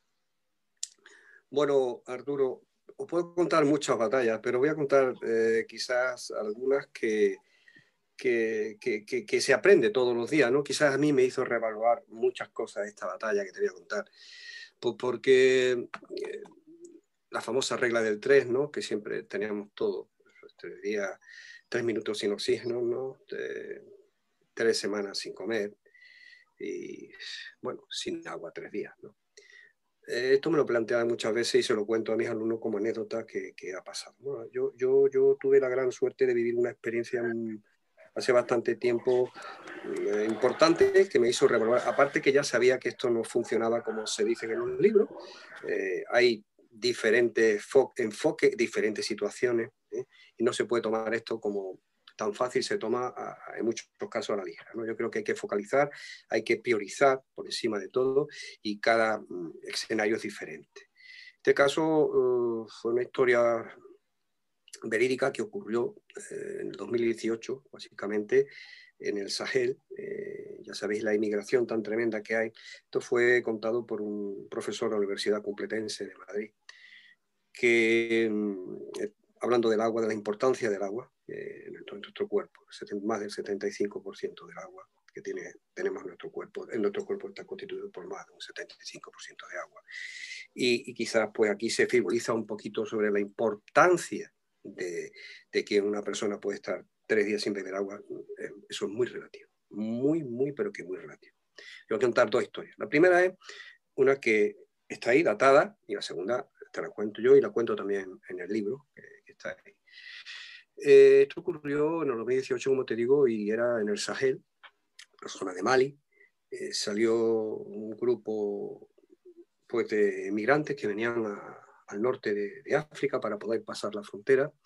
Eh, venían varios camiones, eh, uno se alejó, se perdieron la comunicación, esto era en verano, de las temperaturas allí pues llegan, imagínate, unos cuarenta y tantos grados, al sol ligero, Y, este, y, venían, en este camión venían aproximadamente unas 75, 80 personas, de las que eh, iban pues, mujeres, niños y, hombres, y personas mayores también. Lógicamente, cuando eh, salen, el primer camión va, se desconectan y el segundo camión pues se queda rezagado, tiene una avería y se quedan tirados.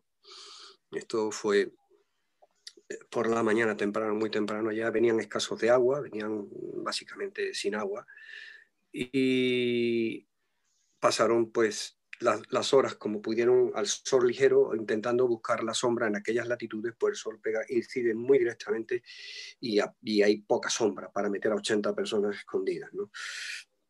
para refugiarse del sol. No tenían básicamente nada. El agua se le, se le acabó temprano de madrugada ya y cuando estaba a las 6 de la tarde, aproximadamente 7 de la noche, pues eh, según cuentan los supervivientes, habían muerto más de el 75% de las personas. ¿vale? Los primeros que cayeron fueron los niños, las mujeres, los ancianos y luego los hombres. Imagínate tú lo que es ese drama, ¿no? De decir, eh, hoy día se cuenta de que se puede estar tres días sin beber agua. Yo a mis alumnos les digo continuamente que esto es un error grande que realmente no tenemos que tomarnos todo al pie de la letra, como pone muchos libros de supervivencia, y tenemos que reevaluar todo este tipo de cosas, porque murieron muchísimas personas pues, por no tener agua. En unas temperaturas tan tremendas como es el desierto del Sahel, donde en verano tienes 43, incluso más grados, 45, 46 puede llegar a tener, al sol ligero, sin poder refugiarte, tu cuerpo se deshidrata a una velocidad espectacular. Y más si estás delgado como están, suelen ser estas personas, porque todo va en estructura, evidentemente, de la edad, eh, de, la, metodología de, la morfosis de la persona, cómo está estructurada, si tiene más grasa, menos grasa. La grasa nosotros tenemos el poder de sintetizarlo, metabolizarla y transformarla en agua, como le pasa a otros animales, como son, por ejemplo, los camellos. Son estudios recientes. Eh, no podemos frivolizar con, con este tipo de cosas. Posteriormente, ya anteriormente, perdón, cuando yo estuve en la selva, en el 2000, perdón, 1998 aproximadamente, eh, yo era jefe de grupo de 11 personas donde custodiábamos a todo lo que era un equipo de médicos para, y trabajaba con un enfermero que cuando teníamos que salir, él venía siempre conmigo. Había aproximadamente 10 médicos, entre ellos había pues, biólogos, había diferentes gente de equipo. Y nosotros éramos los responsables y, la gente que cuando tenía que ir a selva a llevar medicamentos, pues eran los que iban. Eh, mi amigo Carlucio, que estará por ahí, un, enfermero brasileño magnífico, hoy sargento de, de bomberos, está hermanado, pues así no podía confirmar. Eh, resulta que eh, uno de los biólogos llega y me dice, José, mira que me gustaría salir, esto te estoy hablando en una isla, que es circular básicamente, o ovalada, mejor dicho, ¿vale? de dos kilómetros de largo por uno de ancho. Me, gusta, me gustaría ir a, a, fotografiar unas mariposas que vi, muy bonitas, entre la emperador, la azul, preciosas mariposas que hay allí. Y, dar una vuelta porque estoy aquí metido, he terminado mi trabajo y todo el tema. Le pregunté sin problema, no, hay problema que vaya. Eh, ¿Tú conoces la selva? Sí, sí, yo estuve en Costa Rica trabajando estuve de biólogo marino y conozco la selva y digo, ah, estupendo, pues me parece maravilloso que si la conoces, pues no creo que tenga ningún problema. Además, esto es circular, eh, mide dos kilómetros de largo por uno de ancho, te voy a dar un equipo básico. Eh, yo tengo el mío, digo, pero te vas a llevar el equipo que creo que te tienes que llevar si no te importa, por tu seguridad. ¿Y cuánto pesa? Bueno, yo pesaba unos 67 kilos, era un tío delgadito. Eh, apenas tenía chicha, como digo yo, ¿no? Era muy flaquito, muy, muy, delgado, demasiado delgado. Y el tío era alto, el tío medía uno, cerca de unos 80 metros, unos 80, 80 de alto, y realmente, pues, muy delgado. Le digo, mira, eh, la situación aquí es esta, mira, tú, ¿cuál es tu recorrido? El recorrido es de este oeste, no tienes problema. Si no te sales de la senda, no vas a tener ningún problema, la senda está bien marcada, está estructurada. Eh, llévate mi equipo de supervivencia, tengo mi kit de, mi cuello, mi, silbato que va colgado, mi cuchillo pequeño, mi fire steel. Sabían utilizarlos todo porque, bueno, eh, hacía fuego, enseñaba a hacer cosillas básicas allí cuando estaba con ellos, cuando tenían tiempo. Eh, le di, pues mi hamaca, le di un equipo básico que pesaba muy poco, porque yo tengo todo un equipito que me pesa, pues te puede entrar, para que tú tengas una idea, me levanto un momento para que lo veas. Esto va todo enganchado en este sistema de aquí de Molle que tengo yo, básicamente aquí, aquí entra todo el equipo que llevo de selva, ¿no? Pero yo, lo que lo que es desde un machete, lleva tu cartimplora de un litro de agua, aparte, lleva el cinturón, lleva tú lo que es pastillas patolizadoras, lleva sal, lleva una bura, lleva una radio, que allí trabajan muy bien, lleva un GPS, eh, lleva vitamina C, lleva nueces, llevaba un equipo bastante bueno. Yo digo, mm, tú eres muy delgadito, aquí se suda mucho, estamos en verano, la temperatura es muy alta, tenemos 30 y 32 grados de temperatura, lo salió. Esto va a subir, se va a poner en 34, pero con la humedad que hace un 80%, llévate dos litros como mínimo, por si te quedas sin agua, pues por lo menos, que te dé tiempo si vas a estar una hora como estás diciendo, pues evidentemente que te dé tiempo a sudar mucho. ¿eh? Estás metido ahí entre la bóveda y ahí se suda bastante. Y los que estamos en selva pues sabemos que así, la humedad hace que sude mucho más. Bueno, pues realmente eh, le digo, llévate dos litros, al final me hizo caso, es mucho peso, digo, llévate los dos litros, llevaba GPS, llevaba el pito, llevaba la radio, probada por mí, el GPS muchas veces te deja de funcionar, como sabéis, por la cobertura de los de, diferentes situaciones, y una gran cobertura, pues el GPS pierde la señal, pero la radio ahí, pues como éramos cortas, en una radio potente, con bastantes vatios, pues teníamos muy buena señal en cualquier parte. Probaba. Y luego tenía el pito, por si te pasaba cualquier cosa, pues pítame tres veces. Eh, te pasa? Si estás bien, me pita una, me contestas con una, yo te contestaré y así podemos hablar. Si te quedas sin pila, sin batería, por lo que sea, tenía medio suficiente para poder una brújula y un plano de la isla, ¿no? Imagínate, lo tenía todo. Eh, pues digo, bueno, pues ya tienes lo que quiero que, que tengas, no salgas de la isla, tú acuérdate, sigue la senda, pues porque realmente si te, te pierdes lo puedes pasar mal, te va a entrar miedo, si te entra miedo, no te preocupes, normal, vas a empezar a hiperventilar, vas a empezar a sudar, te relajas, te sientas en un tronco, piensa lo que te estoy diciendo, la isla ovalada siempre tira de este a oeste, tiene dos kilómetros y de norte a sur tiene un kilómetro. Pon la brújula, sigue el kilómetro y va a llegar a la situación donde estamos nosotros. Nosotros, si yo no recibo señal cada 30 minutos vamos a tener comunicación por radio. Si pierdes la comunicación, yo voy a seguir a buscarte porque sé que algo te va a pasar. Vale, pero tienes todo esto, no creo que te pase nada. No, tranquilo, tranquilo, que yo esto lo domino y sé cómo funciona. Digo, estupendo, yo me quedo más tranquilo. Bueno, esto era aproximadamente las 12 del mediodía. Estaba el sol pegando fuerte ya cuando salió. Eh, pues eh, me pongo, me tomo un café con mi compañero Carlusio y, pasan 30 minutos. Y digo, vamos, comunícate con él y llámalo a ver qué pasa. Carlusio se pone a la radio, a ver aquí, intenta comunicar con él y no recibe respuesta. Digo, esperar 10 minutos más, sigue comunicando con él, 10 minutos más, a ver qué ha podido pasar. Esperamos 10 minutos más y vemos que llegamos hasta los 50 minutos esperando a ver qué pasaba y aquello no había comunicación con este señor. Digo, Carlusio, prepara el equipo, ser lo que nos vamos. Prepara Carlusio el equipo de selva, botín completo, con todos los suelos salinos, salinos, todo lo que tenemos que tener para un equipo de emergencia, porque sabemos lo que pasa cuando un tío se pierde y no tiene conocimiento de la selva, por el estrés acumulado que lleva.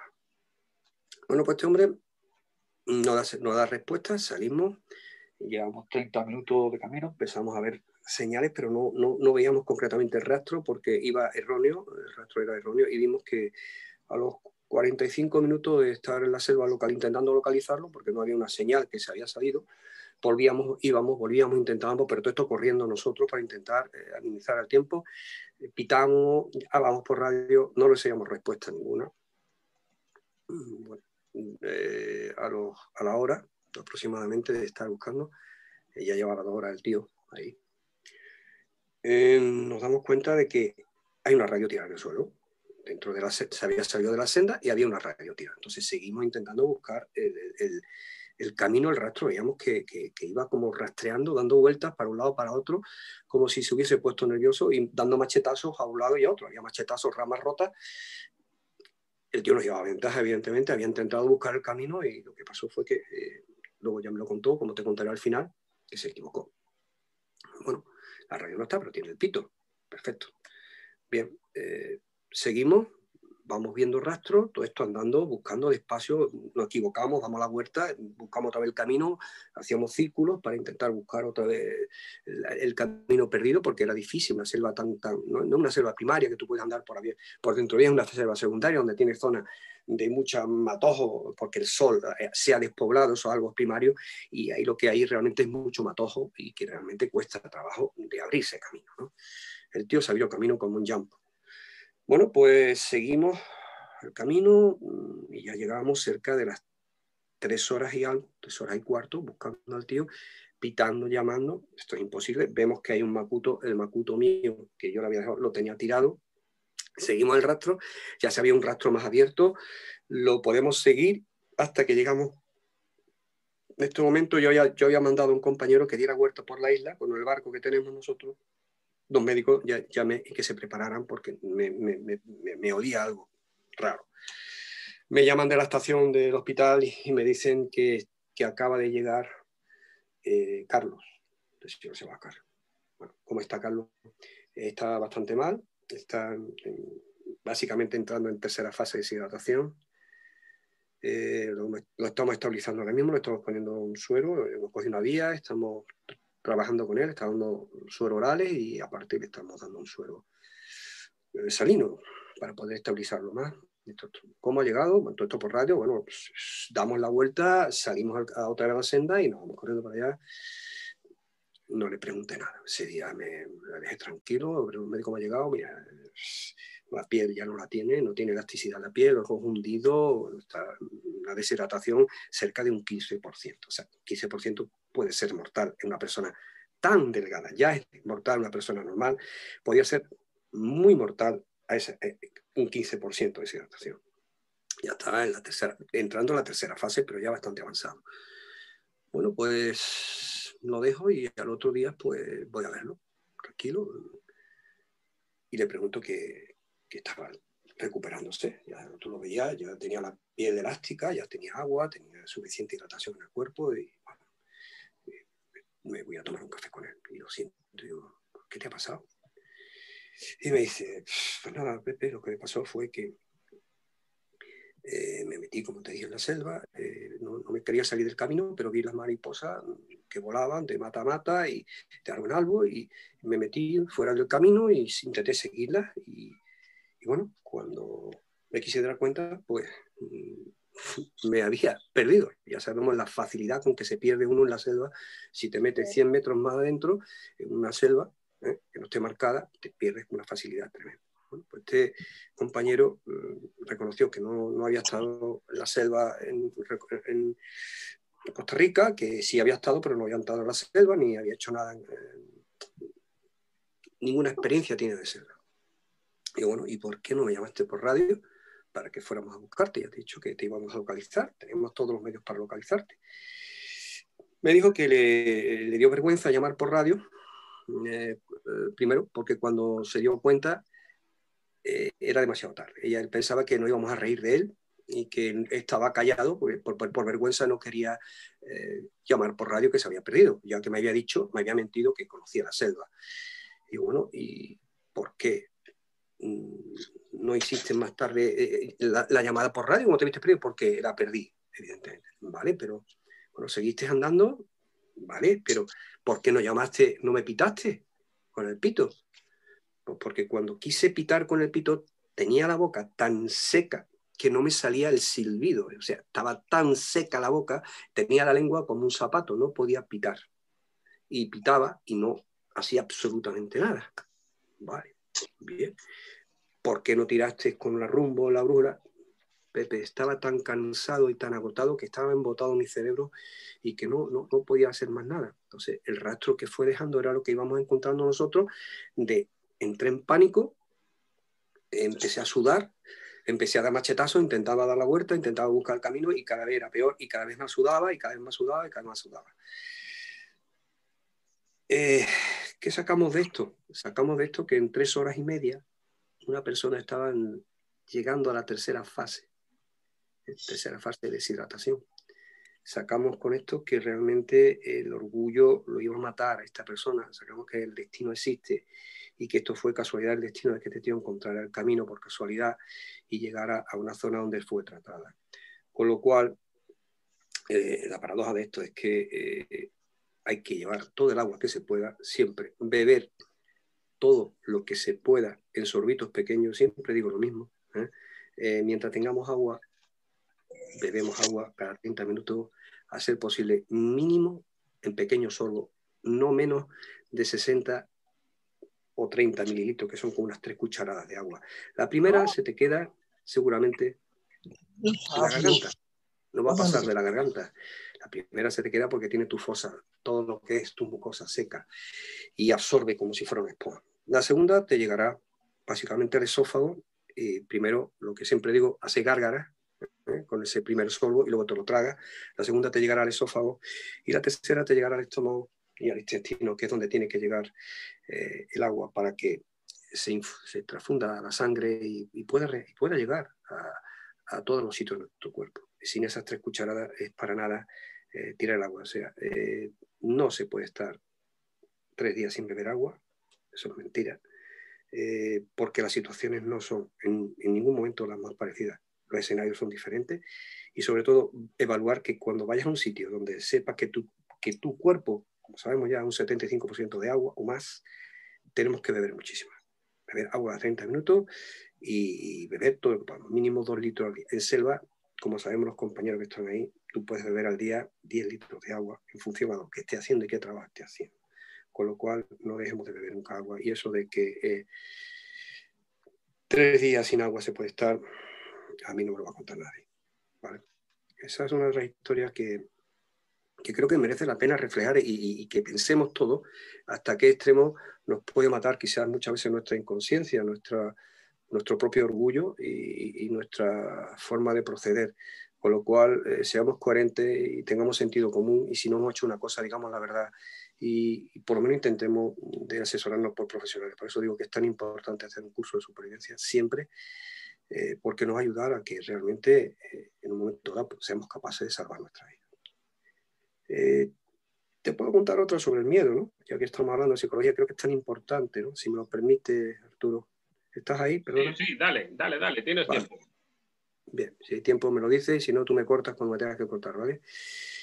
Em, hablando sobre la gestión del miedo, ¿verdad? La importancia del, cerebro, la importancia de, conocer el medio donde te vas a meter, eh, de, que gracias al miedo estamos vivos, ¿no? Gracias a ese miedo que ha hecho todo lo posible por seguir adelante, que, que seamos, que, sepamos reservarnos de los peligros y sepamos actuar en cada peligro mediante un entrenamiento previo, como, como siempre vengo diciendo, ¿no? Todo no, uno tiene una, reacción diferente. Nunca vamos a saber cómo vamos a reaccionar. Siempre digo lo mismo y te digo mis militares hasta que nos vemos en, un escenario de combate o un escenario de peligro, por mucho equipo que llevemos. Jamás sabremos cómo vamos a reaccionar. Eso es una lotería que por mucho que, que, que querramos entrenar y querramos estar preparados, nunca lo vamos a saber hasta vernos en esa situación.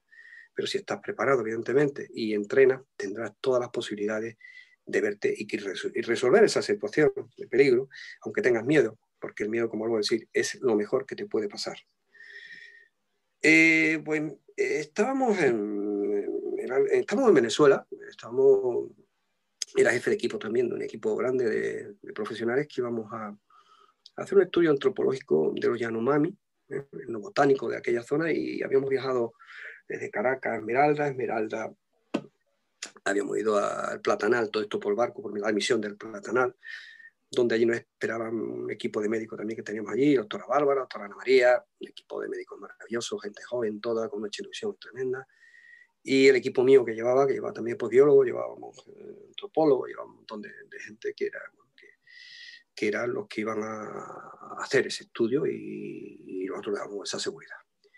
Bien, pues llegamos allí, nos pusimos en contacto, yo conocía gente del, ejército de Venezuela, había trabajado con ellos, ya teníamos una amistad y, a partir de ahí, pues eh, aquello, pues se facilitaron mucho las cosas, nos otorgaron todos los permisos, teníamos todo adecuado y bueno, nos metimos en, la selva. Llevamos ya 25 días trabajando en diferentes grupos étnicos, muy cerca de Platanal, de Mavaca, de toda la zona aquella que era de alto Cuchivero, del alto el raudal de Guajaribo, llamamos nosotros, ¿no? aquella zona, el raudal de Guajaribo, que raudal del, río Orinoco, muy, muy, pedregoso, cerca de la, de la sierra de, Tapirepeco, si mal no recuerdo era el nombre de aquella sierra.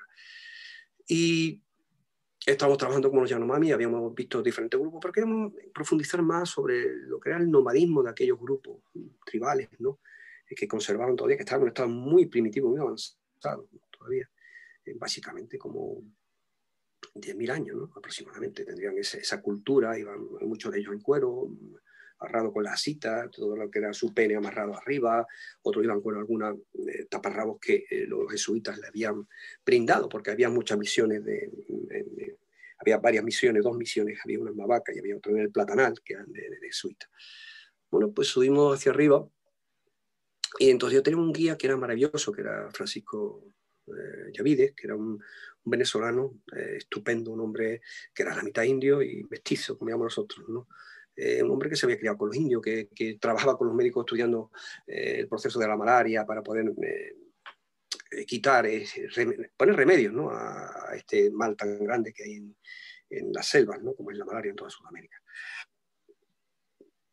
Francisco era un magnífico rastreador y conocía a los indios, había vivido con ellos, pues llevaba 10 años viviendo con ellos y los conocía perfectamente, hablaba los diferentes idiomas, porque son idiomas. El Sanaema tiene el del norte, el del sur, el del este, el del oeste, y las lenguas no son, tienen algunas palabras, como pasa aquí, el catalán, el, vasco, tiene algunas, algunas palabras que se parecen, pero realmente eh, son idiomas, ¿no? Son idiomas diferentes, no son dialectos, son idiomas pues yo había aprendido, son lenguas derivadas de las macrochichas, de aquellas lenguas primogénitas, había aprendido unas cuantas palabras básicas y yo, bueno, pues creía que, hablaba algo, creía que hablaba algo.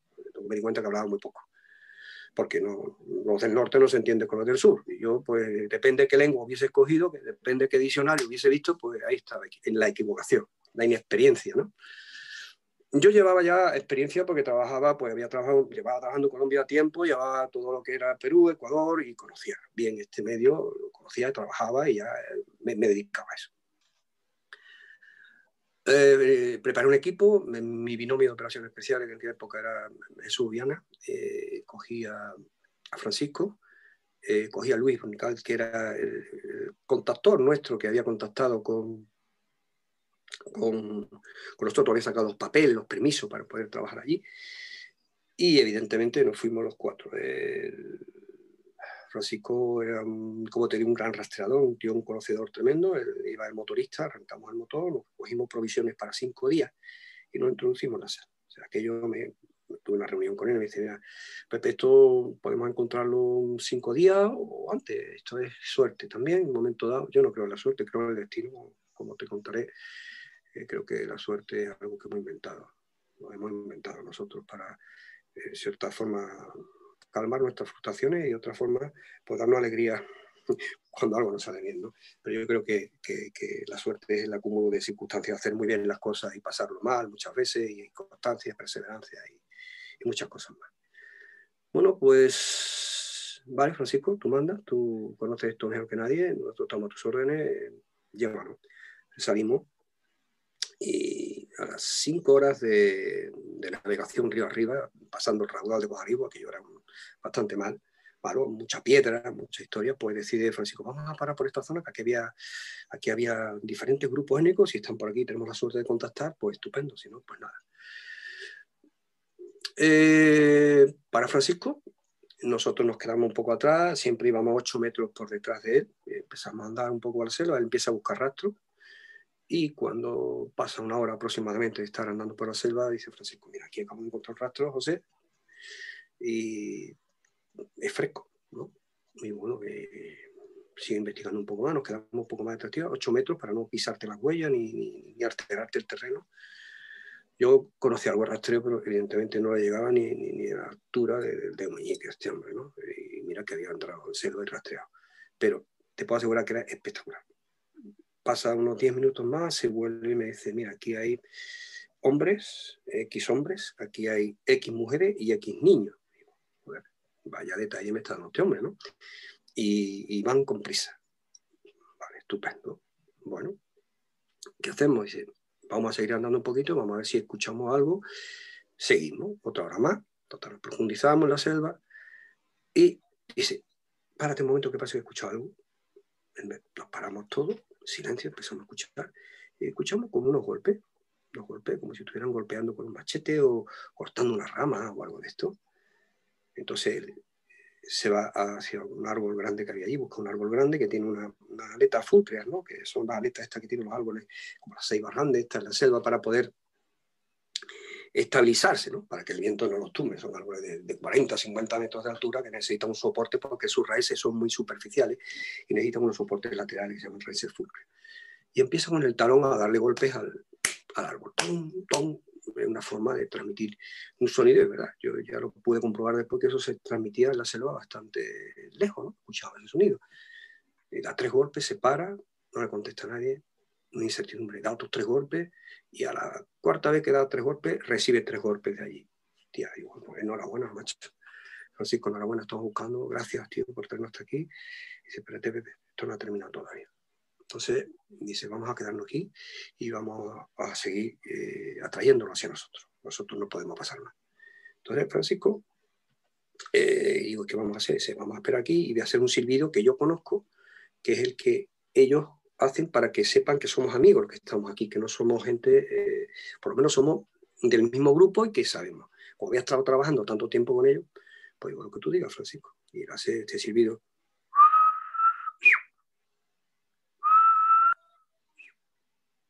varias veces se calla. No recibimos nada.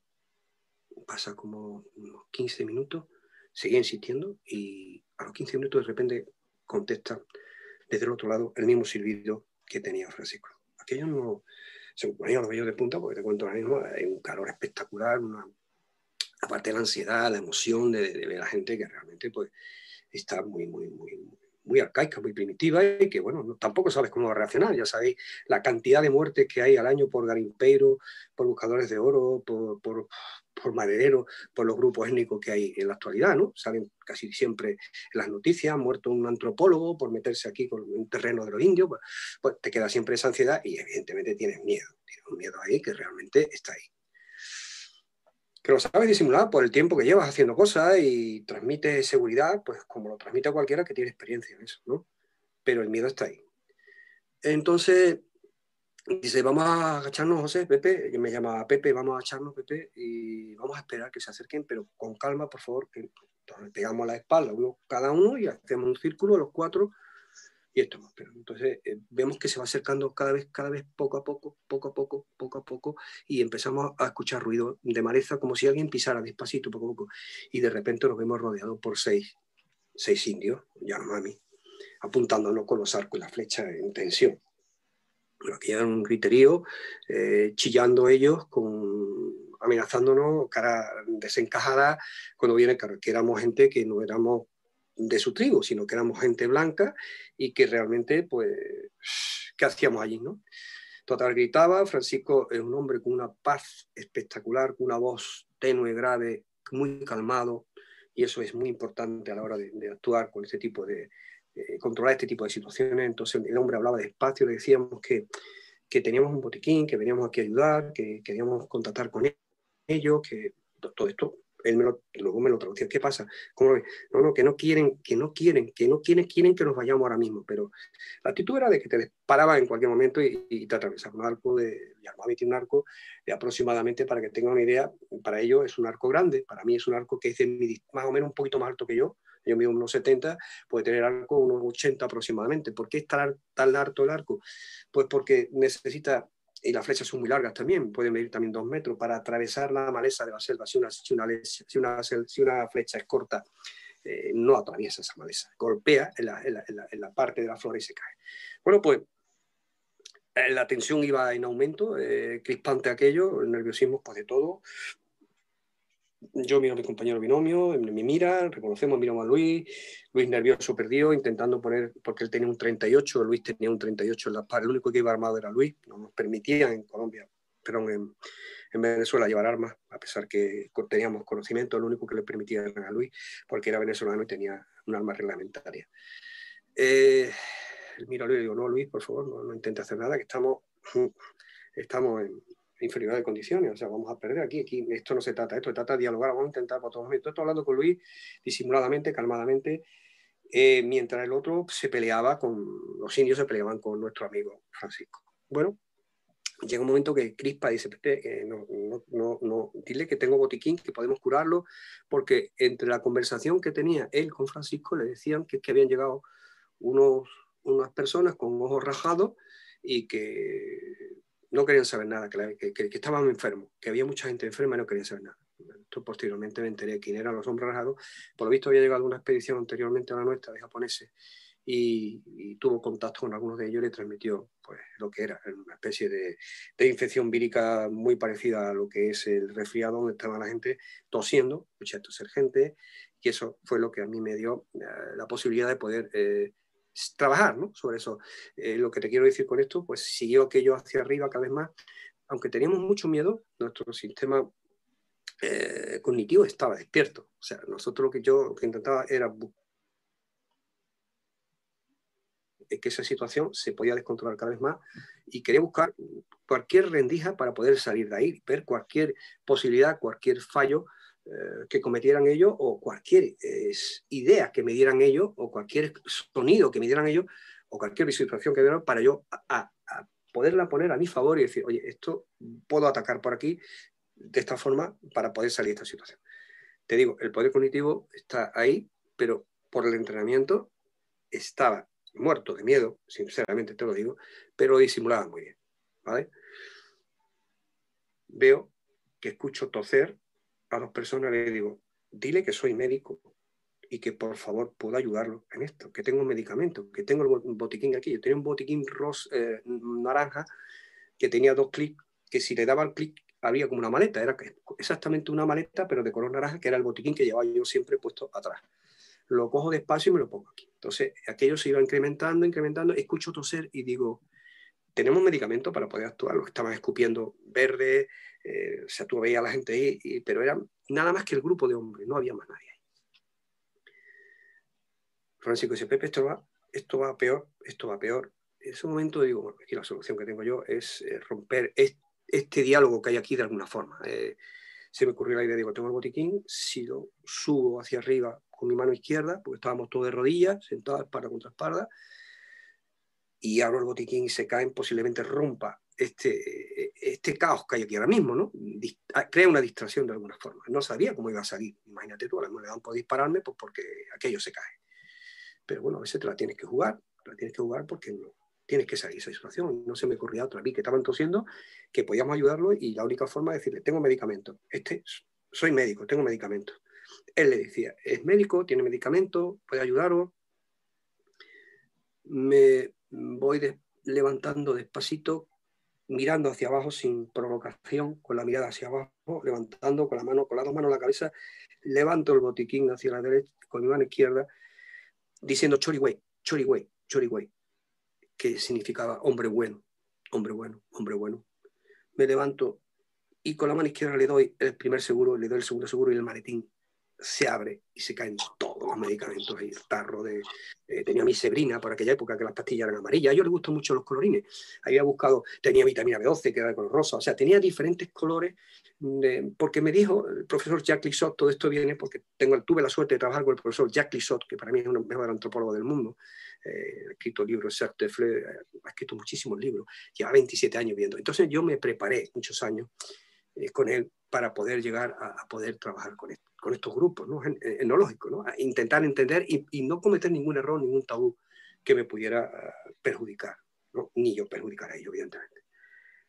Pues al poder, al caer todo aquello, ellos se retiran patar y ya se corta, esa, esa confrontación que había se corta y le dice, ve, somos médicos, tenemos esto, yo chorigüey, chorigüey, los tíos apuntándome con la flecha a todo el grupo, a mí el primero que estaba de pie, le digo, choriguay, choriguay, ya, ya, tranquilo, tranquilo, y empieza a hablar médico, y, ahí empezó a contar la historia, de repente el jefe le cuenta la historia a él, de que no quería saber nada porque estamos, que no queríamos ni que lo curáramos ni nada, eh, pero se relajó el ambiente, el ambiente tomó otro caliz que no era de tanta agresividad, se va el jefe con dos hombres más para allá a hablar con ellos y no dejan a tres apuntándolo con la flecha.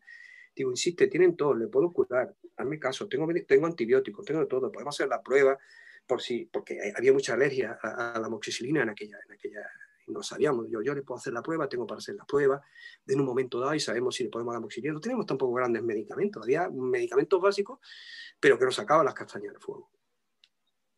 Esto se está poniendo peor en peor, eh, no sé qué va a pasar, digo, yo tampoco, pero tendremos que intentar romper una lanza a nuestro favor, es lo único que nos queda.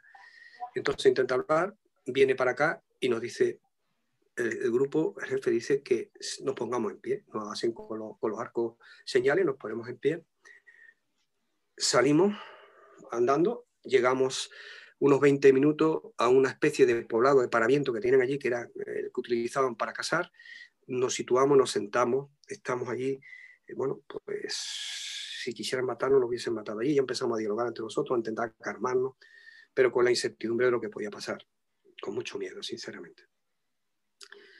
Eh, vemos que realmente eh, no hay mujeres. Digo, ¿de dónde están las mujeres? Y dice, las mujeres las tendrán escondidas, no están aquí. Vemos que desaparecen dos tíos y vienen las mujeres y miren los niños. Digo, digo efectivamente, Francisco, no estás equivocado. Tienen mujeres y tienen niños. Había una mujer más que la que había dicho Francisco. Imagínate tú acertar perfectamente y que equivocarte en solamente una persona digo, bueno, pues estos no matan delante de las mujeres y de los niños. Estas personas son eh, bastante, eh, en ese tipo de cosas, si ven peligro para su mujer y, sus, y su familia y sus ancianos, no, no, no, no, las traen, las dejan guardadas en la selva, ¿no? Empezamos a tener un poquito de tiempo. Entonces los niños, pues ya sabes cómo son, son bastante simpáticos, se acercan, se acercan a ti y, tú le ríes. Yo les sonrío, les sonreímos todo e intentamos ser amables eh, te queda esa sensación de decir, bueno, a ver si terminamos con esto, le decimos, mira, tenemos comida en el barco, si no queréis que os curamos, que, que, le dice Francisco, si no queréis que os curemos, os damos la comida, os damos el equipo que necesitáis, de verdad. Nosotros nada más que queremos curar, si no nos dejáis, ahí tenéis la comida, vais al barco, nos lleváis. Total, que empiezan a dialogar allí y nos levantan y, volvemos la dirección hacia donde estaba el barco. ya conocemos la zona donde estaba ahí, habíamos estado un poco perdidos y volvemos a ver, a reconocer parte de, la trayectoria de árboles grandes que habíamos pasado y vemos que vamos para el barco, y vamos para el barco. Y primero iba eh, nuestro amigo Luis Unicari, y después estábamos, estaba yo, después estaba mi binomio eh, Viana Jesús y el último era Francisco. Y le digo yo a, a, mi amigo Luis, le digo, Luis, eh, si tienes que salir corriendo cuando veamos el río, sal corriendo, si tú ves que la situación se pone chunga, yo te digo, corre, corre, te tiras al agua y te sumerges, que tú, tú tienes más posibilidades que ninguno de los que estamos aquí. Y asentó con la cabeza así, seguimos para adelante, para adelante, para adelante, para adelante. Cuando llegamos a la zona del río, saltan dos eh, con arcos, se ponen delante, salta uno atrás, recogen la yuca que teníamos allí, teníamos tapioca, que era una harina de, la yuca, teníamos pues comida que no era precedera, teníamos espagueti, teníamos panceta, teníamos azúcar, teníamos café. Ellos no, no, le daban bola al café ni empezaron a probar cosas así y el azúcar se lo llevaron, se llevaron lo que era eh, la, harina de tapioca y, alguna bufanda que hay allí, una especie de bufanda que era un trapo que había, también lo cogieron, se lo llevaron. Salen del barco y estamos todos un poco interpretados. Vamos, no le demos la espalda ahora mismo porque no sabemos lo que puede pasar en cualquier momento. En ese momento dado, pues hace señales con el arco al jefe y Francisco habla con él y se dice que nos montemos en el barco. Digo, montate tú primero, arranca el motor e iremos despacito. Total, que sin apuntándonos, todos mirándonos muy fijamente, vamos andando de espalda, nos metemos en el barco, arrancamos. Cuando queremos darnos cuenta, habían desaparecido de la selva, estaban desaparecidos. Arrancamos, Francisco coge el barco, se va a 200 metros de allí, había una, isleta de arena en la, playa, una especie de playa de arena que había allí. Para nos bajamos, nos quedamos todos mirando, sin comentar nada, nos damos un abrazo y, digo yo, de buena no hemos librado. Eh, ahí acaba todo, ahí acaba todo, nos metimos en el barco, arrancamos motores, nos fuimos para abajo y tardamos como, si habíamos hecho ese recorrido en cinco horas, tardamos como siete, ocho horas porque íbamos totalmente callados en todo el camino hasta llegar ahí. ¿Qué conclusión sacamos de esto? La conclusión que sacamos de esto es que yo sinceramente digo que fue obra del destino. No podíamos decir que fue la suerte. fue obra del destino, no era nuestro momento. Eh, la situación que podemos también sacar de esto es que, bueno, tuvimos la, sangre fría quizás de, de, poder analizar, sacarle partido a nuestra desventaja, ya que estábamos en desventaja, eh, buscar ese requicio ¿eh? a pesar de que teníamos mucho miedo, nuestro poder cognitivo estaba totalmente intacto todavía. No habíamos entrado en pánico, teníamos miedo, no pánico. Con lo cual eh, éramos capaces de anular los chillillos, éramos capaces de ver no solo la visión túnel, sino de ver algo más. Ya veía tu derecha, veía a tu izquierda, él focalizaba y veía cuál era el resquicio donde podíamos, ¿qué, qué, a qué sacarle partido. Era la tos. Como la tos, la tos fue para mí el detonante de decir, el botiquín, voy a tirarlo y, lo que Dios quiera, ¿no? porque realmente no hay otra salida, te la está jugando. Y eso es lo que quería transmitir a vosotros, que, bueno, el conocimiento del medio, la experiencia, hay que tener miedo, el miedo es buenísimo, siempre tendremos miedo, sabremos disimularlo, pero fue quizás uh, la gran calma de este gran hombre como es Francisco, que para mí es un tío que admiro, respeto muchísimo, que supo transmitir con esa voz calma, no alteró más. Eh, el equipo en sí eh, se portó muy bien, nadie hizo nada. De lo contrario, todos estábamos asustados, pero estábamos comunicados. E hizo posible que quizás esa forma de actuación y esa forma de, que tiene el destino irónico de la vida, que, salga, que saliésemos de esta situación, pues, pues todo aquello que era al contrario, la situación negativa, la convirtiésemos en una situación un poco agradable y un poco buena para nuestra forma de ver. Eso es todo, querido amigo. Bueno, eh, José, pues tío, increíble, increíble lo que nos cuentas. Eh, mira, esta tercera, cuando estabas contando las dos primeras y, parecía que ibas a contar dos, eh, te tenía esta reservada. te iba a decir, tío, nos tienes que contar esta que aparece en el, en el libro y porque esto es una novela. Eh, esto último, lo que hablábamos de Vázquez Figueroa, o sea, de aquí ya sale una novela completa, increíble. Eh, yo cuando lo leí en el libro, eh, bueno, pues alucinaba, porque evidentemente es una situación, para los que no la hemos vivido, pues, pues tremendamente interesante y para, y para ti que la has vivido, pues bueno, no soy capaz más que de, aproximarme a lo que pudo ser aquello. Gracias, de verdad, esta es un poco la, la, idea de estos, de estos talleres, un poco conocer a la persona y que nos cuente también un poco pues, pues su experiencia y casos como estos que nos ayuden a entender un poco eh, lo que es pues, la vida real, ¿no? Eh, solo así un poco como apunte, ¿no? Me voy apuntando cosas. La regla del 3, pues evidentemente todos los que estáis haciendo el curso de nuestro de supervivencia sabéis que siempre lo os comentamos que es una regla mnemotécnica que, bueno, pues sirve para hacerse una idea muy básica del tiempo que podríamos estar en teoría sin agua o sin, eh, o sin, comida, etcétera, pero como dice José, eh, pues es eh, simplemente aproximativa o muy aproximativa. ¿no? nos ha puesto José el ejemplo de, del agua, pero igual podría ser el ejemplo de los tres minutos sin, sin aire y tal en algún podcast de los que tenemos por ahí, que bueno, siempre me toca a mí hablar en los podcasts, pero, pero eso viene de todos nosotros, de Yasa Survival, pues se comenta este tema, ¿no? Creo que el podcast se llama La regla del 3 eh, casi, casi falsa, la casi falsa regla del 3, creo que le llamamos al podcast, porque es así, ¿no? Eh, no está mal, como regla mnemotécnica, no está mal que la gente entienda que estamos mucho más tiempo sin comer que sin beber, que tenemos más, capacidad de hacer eso, por ejemplo, ¿no? Pero evidentemente es muy aproximativo.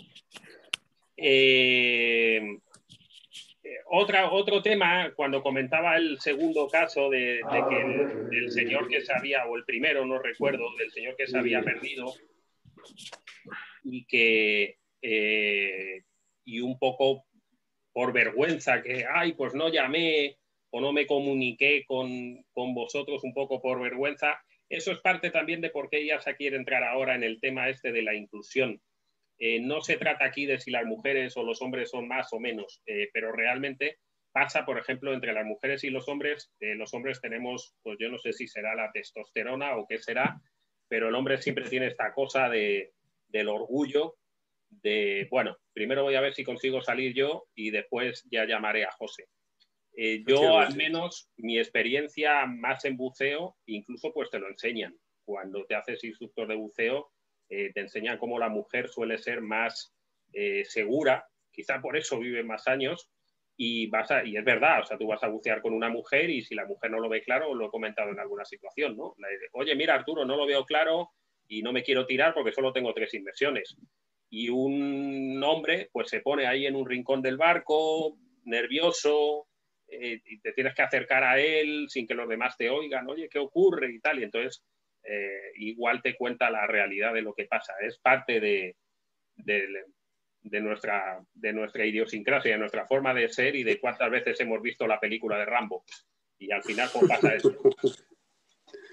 Eh, pues la tercera parte, aunque en realidad ya nos hemos salido de tiempo, pero creo que no pasa nada porque eh, le demos tiempo a, preguntas y respuestas, abramos micrófono eh, para todo lo que queráis preguntar, chicos. Eh, abrir micrófonos y venga, preguntas, aprovechen. Hola Pepe, soy Félix. Hola Félix, ¿qué tal compañero? ¿Cómo estás? Me alegro mucho de saludarte, querido amigo. Lo primero, saludarte, darte las gracias por todo lo que nos has enseñado. Siempre a ti, Félix, siempre a ti, amigo.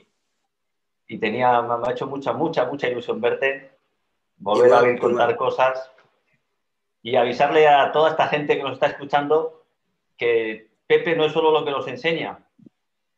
Pepe es una persona que crea adicción. Yo he estado con Pepe y ya voy a la escuela, aparte por aprender, para estar a su lado. Pepe es lo más grande. Así que mucho cuidado con ir a la escuela porque va a crear adicción. Muchas gracias, Feli, tío. Ganas de verte, volver a verte, compañero, y charlar un ratito y pasarlo bien. ¿eh? Junto a ti. Espero que todo esto pase pronto y, pueda, y pueda visitarte. Y otra cosa, Pepe, oírte hablar me da muchos ánimos. Ya sabes que estuve malo y, joder, es la leche. Me das mucho ánimo, Pepe, mucho ánimo. Pues adelante, que tú eres un gran luchador, sabes que te admiro y te respeto muchísimo. Hemos estado en situaciones en selva y lo hemos pasado mal y bien, ya lo sabes, que te voy a contar a ti que tú no sepas, pero por encima de todo, eh, respeto ese, esas ganas de aprender continuamente que tienes y esa, esa devoción que tienes por mejorarte y por ser tan humilde como eres, tío. Eh, te quiero muchísimo, Félix, de verdad. Yo también te quiero, Pepe, gracias a ti. Cuídate mucho, compañero. Pepe, Hermano, sorpresa. Hombre, madre Dios. Bueno, está aquí mi gato. Esto ahora, ahora te toca a ti recibir lo que tienes que recibir, que son todo halagos, cariño, abrazos, besos y apoyo y todo lo que necesites. Que ya sabes lo que se te quiere, lo que se te respeta y lo que se, lo que se te echa de menos que vamos, yo estaría yendo a verte todos los días, ayudarte todos los días, que se te quiere mucho, Pepe. Y, nosotros te queremos a ti, gato. Eh, bueno, ¿qué, ¿qué, te voy a, ¿qué, te voy a, contar que tú no sepas? Eh, estuviste en el curso de operaciones especiales. Estaba comentando hace un momento, estábamos hablando de ti, fíjate tú. Espero que bien. y digo, no, no, bien, bien, por supuesto. ¿Cómo se va a hablar de un amigo mal? Siempre, todo lo contrario, todo bien. Y que decía que, bueno, que, que este año estuviste de instructor con nosotros aquí también en el curso de operaciones especiales que dimos para el MOI y que bueno, que, muchas veces tiro de ti pues para el libro, para que me hagas estas fotos que necesité en un momento dado con el, con el grupo. Mira, tío, no tengo fotos de esto, por favor. Es un tío encantador, gato. ¿Qué quiere que te diga, tío? Un boina verde como tú, pues, pues siempre está ahí, siempre dispuesto a echar un capote a los amigos. Y igual te digo, Café, y te quiero un montón, tío, y que formas parte de esta escuela, tú lo sabes, ¿no? Somos hermanos, Pepe, ya lo sabes, que eso es una, es una hermandad y, lo que necesites. Tú solo tienes que decirme salta y yo te digo hasta qué altura y ya está. Lo que necesites, Pepe. Cuando dices, voy para allá. Fuerte abrazo, de verdad. Muchas gracias. Un beso, un beso. Gracias, hermano. Muchas gracias. Un abrazo eh, Aprovecho, chicos, por si no lo habíamos comentado, yo creo que sí, pero eh, siempre tengo la cabeza en mil sitios. Eh, Javier, el, compañero que está hablando ahora, aparte de haber sido eh, colaborador y de haber trabajado también con José, es escuela asociada ya de IASA Survival. todavía no le hemos subido los datos de la escuela, sí le hemos subido a él los datos de, instructor asociado. y yo creo que en breve, posiblemente seguro que la semana que viene o en breve eh, subimos ya los datos de su, eh, de su escuela. Así que bueno, aquí cada vez se va, eh, se va creando un poco más de camaradería. Bueno, solamente eso para... Por eso era por lo que estábamos hablando antes José y yo, que me comentaba, oye, mira, ¿quiénes están en España y tal? Y digo, mira, pues acaba de entrar este chico y, ah, pues sí, había estado conmigo y, de... en fin, al final todo esto es una hermandad, como, como bien dice. Bien, chicos, más, aprovechen, aprovechen. La verdad que impresionante. José, mucho gusto desde Argentina, un cálido saludo. Este, Igualmente, compañero. Sebastián, Zapata. Soy uno de los más jóvenes del grupo. Y me siento muy contento de poder sentarme a la mesa a tomar café con ustedes, porque la verdad eh, no, hay, no hay desperdicio. Disfrutamos mucho todas las charlas con todos. Ahí lo tengo escribiendo al querido José Luis Reyes también. Eh, la verdad que siempre se aprende y, escucharte ha sido un deleite. Eh, la transmisión es, impresionante. En mi caso soy militar, casi 30 años, estoy a nivel profesional en esto hace muy, muy, poquito. Pero disfruto y aprendo en cada, en cada clase. La verdad, eh, Pepe, muchísimas gracias, un honor y impresionante las cosas que has vivido, que has hecho, eh, la vida te eligió para eso. La verdad que no sé. Muchas gracias, Sebastián. Muchas gracias, querido amigo. Pues nada, porque para mí es un honor conocer a compañeros como vosotros, sinceramente. Creo que igual todos aprendemos de todo.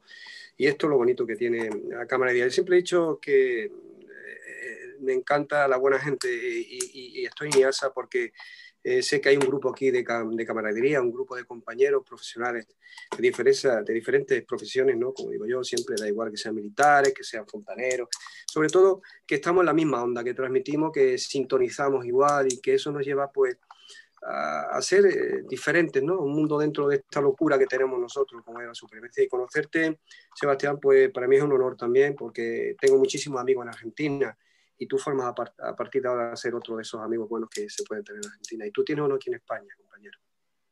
Gracias. Muchísimas gracias, Sebastián. Bueno, José Miguel, la verdad que es un placer escucharte. Eh, quiero que sepas que tu libro Gracias, compañero. Y, tu conocimiento, la primera vez que escuché de ti fue en Perú.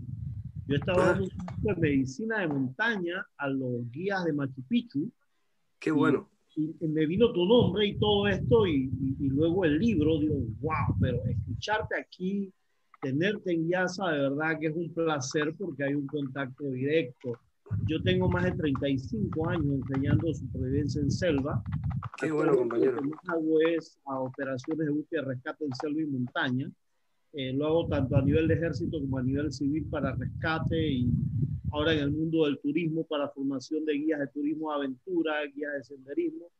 Y créeme que qué placer escucharte hoy eh, esa anécdota de que te iban a matar los indios yo pensé que la mía, que los indios me habían cobrado 7 dólares por un plato de comida, es lo máximo, créeme.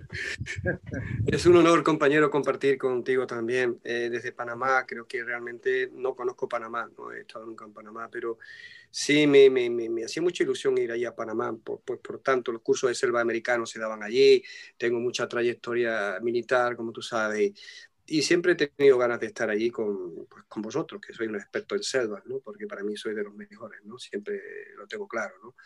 Eh, los, los, primeros cursos de selva lo diste ustedes en Panamá, eh, a los americanos, a los diferentes grupos militares.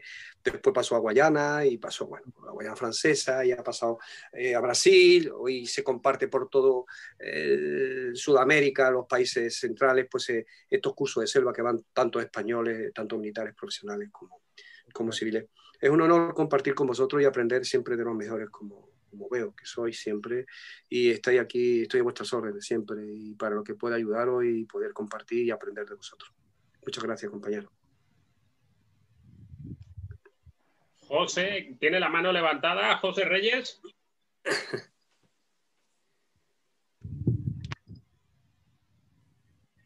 A ver, que se reactive. Vamos, José, vamos, vamos, aprovechemos. Le, hemos perdido. ¿Me ven, ¿Me ven por ahí? Ya, ya te tenemos. ¿Dónde estoy? Sí, habla, habla, José.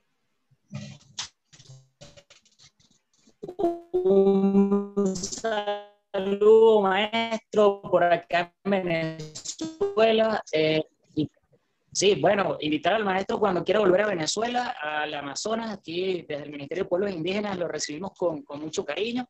Eh, bueno, todo eso de con nuestros hermanos Yanomami eh, me conectaron directamente con el trabajo que hacemos y de verdad, de verdad, un orgullo pertenecer a IASA y ahora mucho más teniendo al maestro. Gracias, Arturo, por esta oportunidad. Estoy muy emocionado, ¿verdad? el maestro San Miguel aquí en Venezuela es un ícono del trabajo en, materia de pueblos indígenas, su fotografía nos ayuda mucho, eh, sus videos por allá. Un saludo, maestro.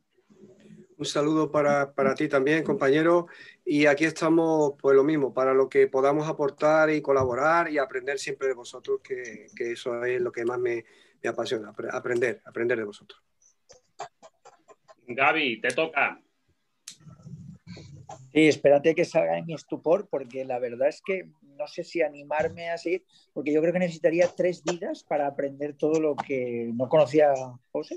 Eh, yo te voy a decir una cosa, pero yo hice el primero de casos de super en la vida real y yo no he visto que la gente me haya preguntado tanto como aquí con José.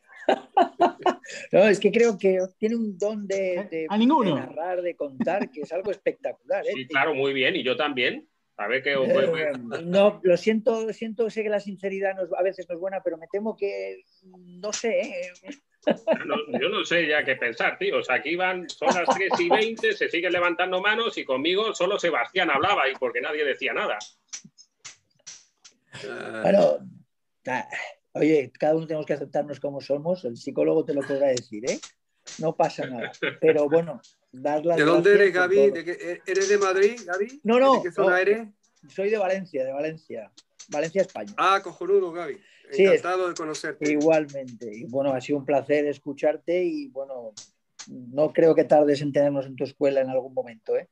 En cuanto, Aquí estáis para, para, lo que haga falta, ¿eh? para seguir evolucionando todos juntos, que es lo importante, compañeros.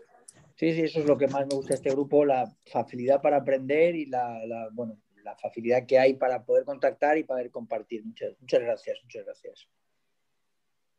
a ti, Gaby. Un abrazo fuerte, compañero. Gracias, chicos, gracias. Eh, Jefferson, que tiene la mano también levantada. Cuéntanos, Jefferson. Sí, buenas tardes todos, ¿cómo están? Bueno, desde aquí, buenas tardes, de este lado del charco, como, como dice Arturo. Este, bueno, señor José, eh, Miguel, desde Venezuela, muy bien, un placer, muchas gracias. Desde Venezuela, un abrazo. Este, he visto sus videos en YouTube y en realidad lo que quería resaltar es de que de las experiencias contadas se aprende mucho.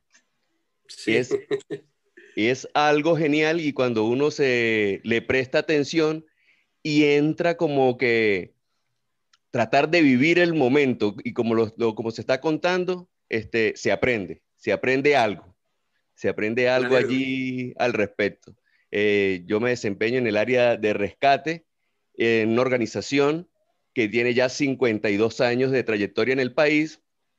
Y en algunos momentos este, los, pocos fundadores que quedan, los que pasaron en la época dura, pues, que, que era complicada, se acercan y nos, y nos cuentan sus experiencias y esto me hizo recordar esos momentos, porque esas experiencias aprendemos, ¿no? Cuando nosotros estuvimos buscando el avión, allá pasa esto y esto y esto. Ah, cuando a usted le toque esa oportunidad, van a vivir algo allí. Así que pendiente porque esto se comporta de esta manera, esto es de esto. O sea, de esas experiencias también se aprende. De verdad, muchas gracias. Gracias, Arturo, Sebastián, este, bueno, todos, Iván Batista, a todos, a todos allí. Un gran saludo desde Venezuela.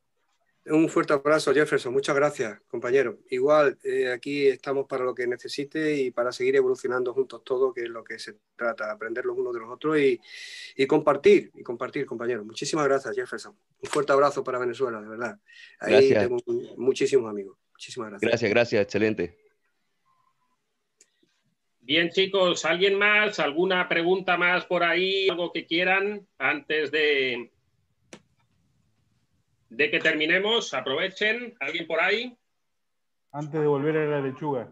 Ya, ya volvió a la vida real, Gaby. Ya, ya, ya puede hablar. Dinos, Gaby. No te me enfades, no te me enfades. No, eh, esto, insistir, es que antes me ha pasado. El tema de, incluir, ya sabes que es lo mío, eh, incluir la, supervivencia y la educación. Sabes que para mí es algo, eh, no sé si sabéis cómo está la educación hoy en día, es increíble. Y creo que transmitir, yo transmito los valores del deporte, pero poder transmitir incluso los valores de la supervivencia, la superación, y esto creo que sería clave a conforme está la educación hoy en día. Por eso, bueno, vamos a tratar Totalmente de, acuerdo. yo, yo, vamos, desde mi colegio eh, estoy dándole vueltas cómo poder meter una unidad didáctica de supervivencia, porque claro, esto tiene muy mala prensa en, algunos, en algunas, es casi muy paramilitar a veces, ¿no? Por, por, por, por desconocimiento ¿eh? de, lo que es la supervivencia. Sí, sí, sí, totalmente de acuerdo, Gaby. Estoy, estoy, estoy viendo la manera de, bueno, de poder incluirla en, mi currículum, en mi colegio y bueno, luego poder eh, exportarlo y que, se pueda dar en las escuelas como una parte de la educación física, como, como, cualquier, otra, como cualquier otra enseñanza. Eso. Eso es, Eso es parte, bueno, ya lo sabes, Gaby, que eh, pues eso, como dije antes, ¿no? De manera democrática te nombramos. Sí, ah, gracias, gracias director. Ah, y, Bueno, ya hablaremos del sueldo y eso. Eh, sí, puedes hablar. Eh, hablar es gratis. Como dice el dicho, sobre el, ¿cómo es? sobre el vicio de pedir, el gusto de no dar, o algo así. Ahí está. Eh, sí, es, es, muy interesante que podamos hacer que la supervivencia no se vea ni desde un punto de vista ni desde otro, sino que es adaptable a todas las áreas y a múltiples situaciones. Y, por eso nosotros tenemos un punto, eh, en España se llama tan blanco, tan, tan claro. No, no nos decantamos a un lado ni al otro, no hay ideologías, no hay historias, sino que es la supervivencia como lo que es y luego cada uno lo aplica dentro de su área para romper esa barrera que hay en las escuelas de, eh, pues eso, de que pueda parecer eh, militar o paramilitar en algunos, eh, como en Colombia, ¿no? Nos ha pasado con Wilson, que es de Colombia, es la delegación allá, y, claro, pues hablamos de un país que tiene sus problemas como tenemos todos. Pues eso es la idea, que lo podamos meter de alguna manera en las instituciones como algo importante. O sea, cada vez hay más, no sé si es que hay más o es que cada vez nos damos cuenta más porque hay más comunicación, pero cada vez parece que hay más accidentes o más situaciones eh, catastróficas que a lo mejor solo con tener una mochila a la entrada de tu casa, pues ya estás solventando un poquito. Eh, yo llegué aquí y de repente lo comento tantas veces, ¿no? Que en un país con tantos terremotos, pues eh, ahí está mi mochila a la entrada de mi casa y si hay algún problema, pues la agarro y sé que ahí hay un foco y sé que ahí hay algo de comida y una muda y y una brújula y tal, porque es importante. Totalmente de acuerdo, querido amigo. Bien, más chicos, ¿alguno más? Sí, bueno, yo quería felicitar a... ¿Me oyes por ahí? Hola Luis, ¿qué tal? ¿Cómo estás? Hola, José Miguel. Aunque yo quería felicitarte por esta charla, eh, aparte de lo que se aprende de como cuando hablamos con gente que lleva muchísimo tiempo, como Iván, como como, como Seba dedicado a, este mundo de la, de la, docencia, de lo que es la supervivencia, sobre todo con lo que me quedo es con la humildad, con la humildad que, que tiene. Mm, yo ya había hablado contigo antes por teléfono y, y bueno, pues mm, el tener tu trabajo como tú tienes y dedicar la escuela íntegramente a, la enseñanza y a las ayudas humanitarias, que no solamente la tienes en Sudamérica, sino aquí también, en, España. Eh, mm, la clase de humildad eh, es algo que, creo que en este mundo mm, hace falta mucho, en el mundo de la supervivencia. Felicitarte de corazón. Muchas gracias, Luis. Muchas gracias, compañero. Bueno, la humildad ya sabe que es uno de los valores que todos tenemos. Yo creo que toda la gente que está en este grupo tiene muchísima humildad. Eh, por una razón sencilla, es porque eh, somos buenas personas. Yo creo que todos los que estamos aquí eh, sintonizamos la misma onda. el valor más importante de la, humildad, el de, un ser humano para mí es la humildad y sobre todo, siendo humilde transmite una serie de valores tremendos como el honor, como el respeto, y, más, claro, hay, una, hay una palabra, empatía.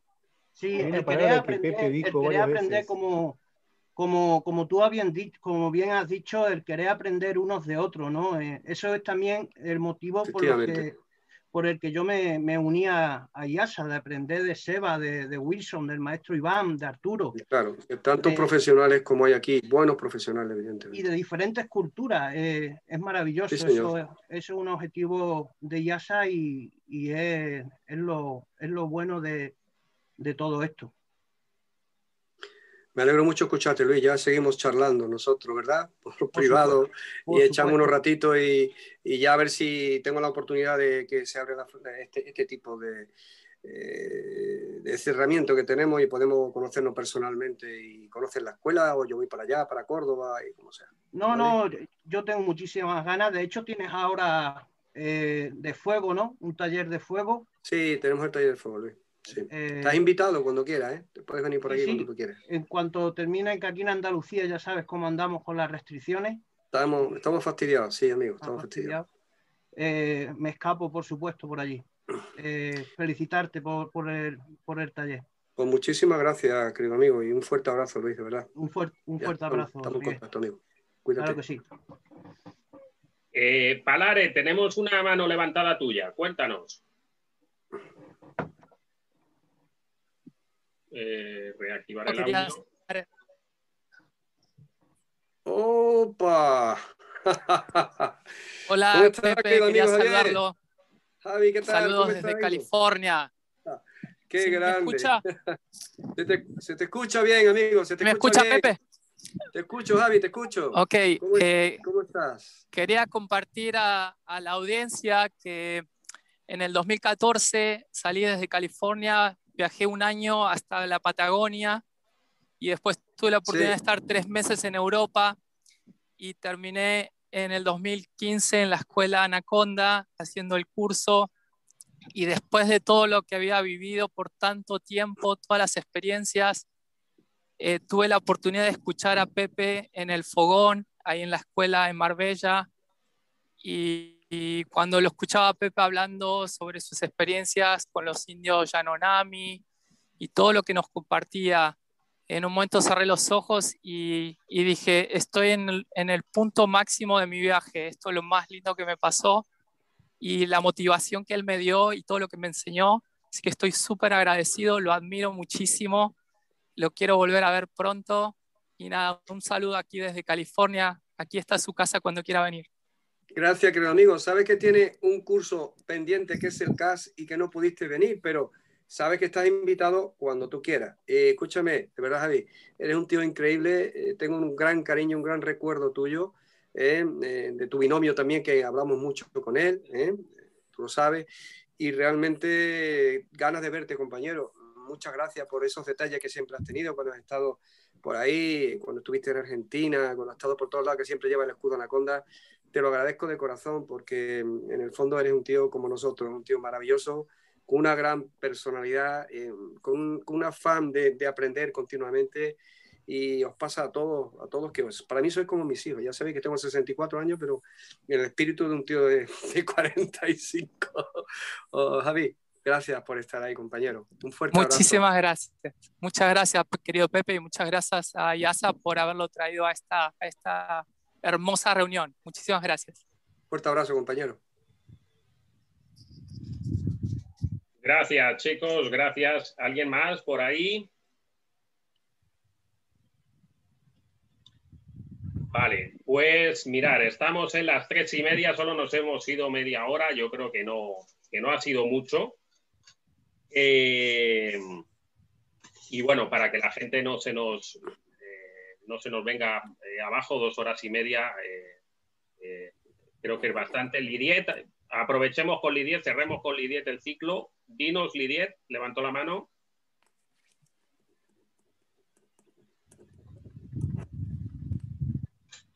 ¿Me estás escuchando? Sí. Ok. Pues agradeceros a todos. Estoy feliz de todos los talleres que, bueno, los poquitos que he llevado. Pero me siento muy identificada y muy complacida con el señor José, porque se ha hablado del miedo, falta un poquito del dolor, yo diría. Yo siempre soy asistente de pacientes voluntaria en Chepe Cebaña, que acaso tú, Arturo, lo conoces o sabes de eso. Y trabajamos con personas de la calle, pues personas muy difíciles. Este, y con los voluntarios hay que trabajar mucho el miedo, el miedo a, todo, porque enfrentamos muchas cosas que son, por lo general, eh, desconocidas para nosotros, reacciones y demás de personas y de espacios también. Y yo siempre he insistido en que el miedo y el dolor hay que masticarlos y tragárselos, hay que digerirlos, pero nunca expresarlos, porque depende mucho de si, si nos lo comemos, vamos a salir adelante. Pero si no nos lo comemos, el miedo y el dolor nos van a comer a nosotros y eso no lo podemos dejar porque eh, en ese caso entramos en el pánico y el pánico sí nos lleva a, a toditos.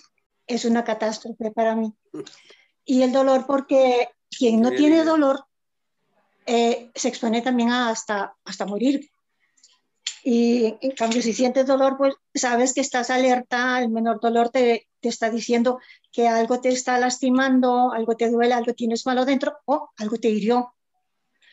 Así que para mí es muy, muy importante esas dos cositas, el dolor y el miedo son algo imprescindible en la vida. Y eh, al escucharlo, José, hablando del miedo, pues me ha dado mucho gusto. Y de verdad que... Igualmente. Gracias, te felicito. Es un placer. Igual, y ojalá que cuando venga por Costa Rica yo lo pueda ver también. Pues un placer. Espero que algún día pueda visitar nuestra escuela y por Costa Rica pues iremos seguramente. Eh, espero que este año podamos ir y si no, pues el que viene seguro, ¿no? Porque ya sabe cómo está la situación.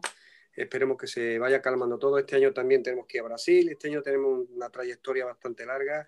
Tenemos, eh, parece ser que vamos también a, a Perú. Brasil y Costa Rica sería la idea. Vamos a ver cómo sale todo y qué podemos hacer de todo esto. Un fuerte abrazo, Lidia, me encanta escucharte, amiga. Fuerte abrazo. igualmente para todos. Buenas tardes. Bien, chicos. Pues, eh, José, muchísimas gracias. Eh, como ves, era una, charla muy esperada. Eh, hemos tenido un montón de gente bueno, yo rescato, como dice todo el mundo, eh, la humildad eh, eh, que, destilas, que además es común a la gran mayoría de los profesionales. El otro día lo comentaba con Iván. al final, cuanto más profesional es la gente, pues digamos, como se dice en España, que están por encima del bien y del mal, y, ya se nota esa, esa forma que tienes tú ya de, hablar casi como de, como dices ahora, ¿no? Como, como de padre o como de, o como de abuelo si quieres, eh, ya por la edad, ¿no? sí. Y, eso se nota mucho, se nota cuando hablas con alguien que, se, que, no tiene que demostrar nada y que la, ya pues el afán que, que, se tiene pues es un poco de transmitir lo que se sabe y de, y de ver sangre nueva y de ver sabia nueva. Yo, eh, así, a título de, de, de noticia, que no te lo había comentado nunca, y ahora me, he acordado. Cuando yo decidí ponerle el nombre a mi, a mi escuela, mi escuela se llama Escuela de Supervivencia Amazonas. Y evidentemente en Costa Rica no hay Amazonas. Entonces a mí todo el mundo me preguntaba, bueno, pero ¿por qué demonios tu escuela se llama Amazonas y no hay Amazonas en tu país? Se llama así porque cuando yo decidí montarla, yo empecé a buscar por internet y tal, y evidentemente, como tú eres que sales por todos lados, pues tu escuela salía por todos lados, Anaconda, Anaconda, Anaconda. Entonces al final, como me, me gustaba tanto el nombre de Anaconda, quise poner algo que fuera así como muy llamativo, muy parecido a eso, y entonces me salió Amazonas. O sea, que mi escuela se llama así, digamos que en honor a la tuya, no por afán de copiar, no tiene nada que ver con eso, es que eh, me sonaba el nombre y dije, coño, yo quiero por lo menos el nombre que se parezca, ya que no se parece muy bien lo que voy a enseñar, por lo menos que les parezca el nombre y por eso es que se llama un honor, Arturo. Amazonas. Un honor, un honor por tu parte, de verdad. Muchísimas gracias siempre, Arturo. Eh, te quiero agradecer esta oportunidad que me has dado eh, de poder trabajar con vosotros y trabajar con todos los grandes profesionales que tenéis en IASA. Para mí es un honor eh, conoceros. transmitiros de corazón de que aquí tenéis un amigo, un compañero, tenéis vuestra casa, el que quiera venir puede venir. Ya os digo que estáis invitados, que no hay que pagar nada. Eh, y Dios sabe que lo hago de corazón, porque, porque estamos en la misma onda, porque necesitamos gente como, como las que tiene IASA, personas humildes, personas con ganas de trabajar, con ganas de hacer cosas y hacerlas del fondo del, corazón, eh, sin este ánimo de, prepotencia ni de, ni de ser famoso, como digo yo, simplemente el simple hecho de compartir, de, trabajar y aprender de cada uno de vosotros, que es lo que siempre me ha gustado esta vida. El día que no aprenda algo será un mal día para mí. Y eso te quiero dar las gracias de corazón y yo sabe que de verdad por haberme dado esta oportunidad, querido Arturo. Muchísimas gracias y ya sabes, estamos aquí para lo que necesitáis siempre. Gracias, gracias a ti por haber estado ahí. Eh, rescato para terminar unas palabras que me comentó Manolo. Eh, bueno, los dos somos, eh, yo creo que grandes amigos de Manolo Cámara y, y, bueno, es uno de los motivos, ¿no? De que, de que él esté aquí y, eh, y de que nos conociéramos. Y, y, recuerdo que Manolo me decía, joder, tío, dices que, perdón, perdón, que no se puede decir palabrotas. Me decía, jolín, tío, es que, dice, resulta que yo voy, eh, doy un curso y si de repente le veo a José que está hasta tomando notas en un curso mío. Y si, coño, yo que, que, considero que, que es un... Eh, pues en España, ¿no? De los que más sabe, no vamos a decir el que más sabe, ¿no? De los que más sabe, dice, y me lo encuentro de repente tomando notas en, mi, en, mis cursos. Dice, es un tío que siempre está queriendo aprender eh, y que siempre está queriendo eh, sacar algo nuevo de, cualquier sitio. Y me resultó curioso, ¿no? Eh, como le resultó curioso a, Manolo Cámara y, así me lo comentó. Siempre me dijo, dice, no, es un tío muy llano, habla con él y, y, vas a ver. Bueno, pues desde ahí salió todo esto. Eh, nada, chicos, no os aburrimos más. Eh, espero que no os hayáis aburrido más, eh, que no os hayáis aburrido. os hemos puesto las preguntas para los que seáis nuevos, creo que todos los que estáis ya nos conocéis, pero bueno, para pedir el taller del, el certificado del taller, lo pedís al correo, ¿vale? A info arroba iasasurvival.com, os lo voy a dejar aquí escrito, info arroba iasasurvival.com. A ver,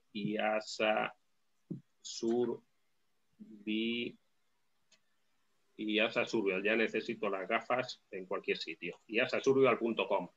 Y recordar que siempre un poco, bueno, eh, aunque sea un certificado de un, de un, taller, simplemente de una asistencia, pero sí queremos que la gente haya estado ahí. Entonces siempre os hacemos unas preguntas. He hecho dos preguntas, pero ya las han respondido. Y como yo voy muy por encima de todo, ahora os hago tres. Y os quedáis tan a gusto. Así que la primera era, ¿en qué país de América está la delegación de José, de Anaconda 1? Eh, ¿Qué instalación crearon para ayudar a la comunidad en América? Esas dos eran las primeras y como se ha respondido, eh, simplemente otra para eh, comprobar que habéis estado, ¿no? ¿Cuántas historias reales ha contado José mientras ha estado con nosotros, ¿vale? Es un simple test, ¿no? Para, para comprobar que habéis estado un poco atentos y que, y que el certificado es, eh, es real, ¿vale? Nada más, chicos. Bueno, pues eh, ya tenemos a alguien más en, en, IASA Survival, a José. La semana que viene continuamos con el tema de eh, orientación. Durante la semana que viene, la otra y la otra. Creo que tenemos tres semanas más del monográfico de, de orientación. Y el siguiente ya va a ser eh, preparacionismo, aunque no lo vamos a llamar preparacionismo, mm, se va a llamar, ya os explicaremos por qué no se va a llamar preparacionismo, se va a llamar supervivencia urbana y, eh, supervivencia en desastres naturales. Naturales. muy, bien, muy acertado. Bien, tú sabes por qué, ya lo comentaremos. Muy acertado. Muy bien por Perfecto. Tal cual. Y la otra ya nos vamos a ir a Bushcraft, y bueno, ya con esto tenemos casi los próximos tres meses. Eh, nada más, José, despídete y cerramos contigo. Pues nada, señores, es para mí un verdadero honor eh, haber compartido estas horas con vosotros. Lo he pasado genial, eh, me he sentido como en casa y no hay nada mejor para una persona que sentirse como en casa, ¿no? Compartiendo con vosotros historias vividas y, y ya os digo, la ilusión es de de seguir con vosotros, agradeceros vuestro tiempo, que el tiempo es lo más grande que tiene una persona, y estar ahí escuchando, pues quiero agradeceros vuestro tiempo de corazón. Y que nos seguiremos viendo por aquí, ¿eh? cuando Arturo pues diga algo, yo estaré aquí. Eh, sabéis que tengo trabajo por todos lados y que a veces no podré estar, pero estaré todo el tiempo que pueda y me sea posible estar con vosotros, estar aquí. Daros las gracias de corazón a todos los compañeros de Sudamérica, Centroamérica y de España que han estado aquí. Y que nada, que aquí tenéis un amigo en España para lo que necesitéis siempre. Fuerte abrazo, Arturo. Muchas gracias por todo. Gracias, chicos. Gracias. Saludos. Un saludo. Pásenlo bien. Gracias. Chao. Chao. Hasta la semana que viene. Hasta luego. Gracias.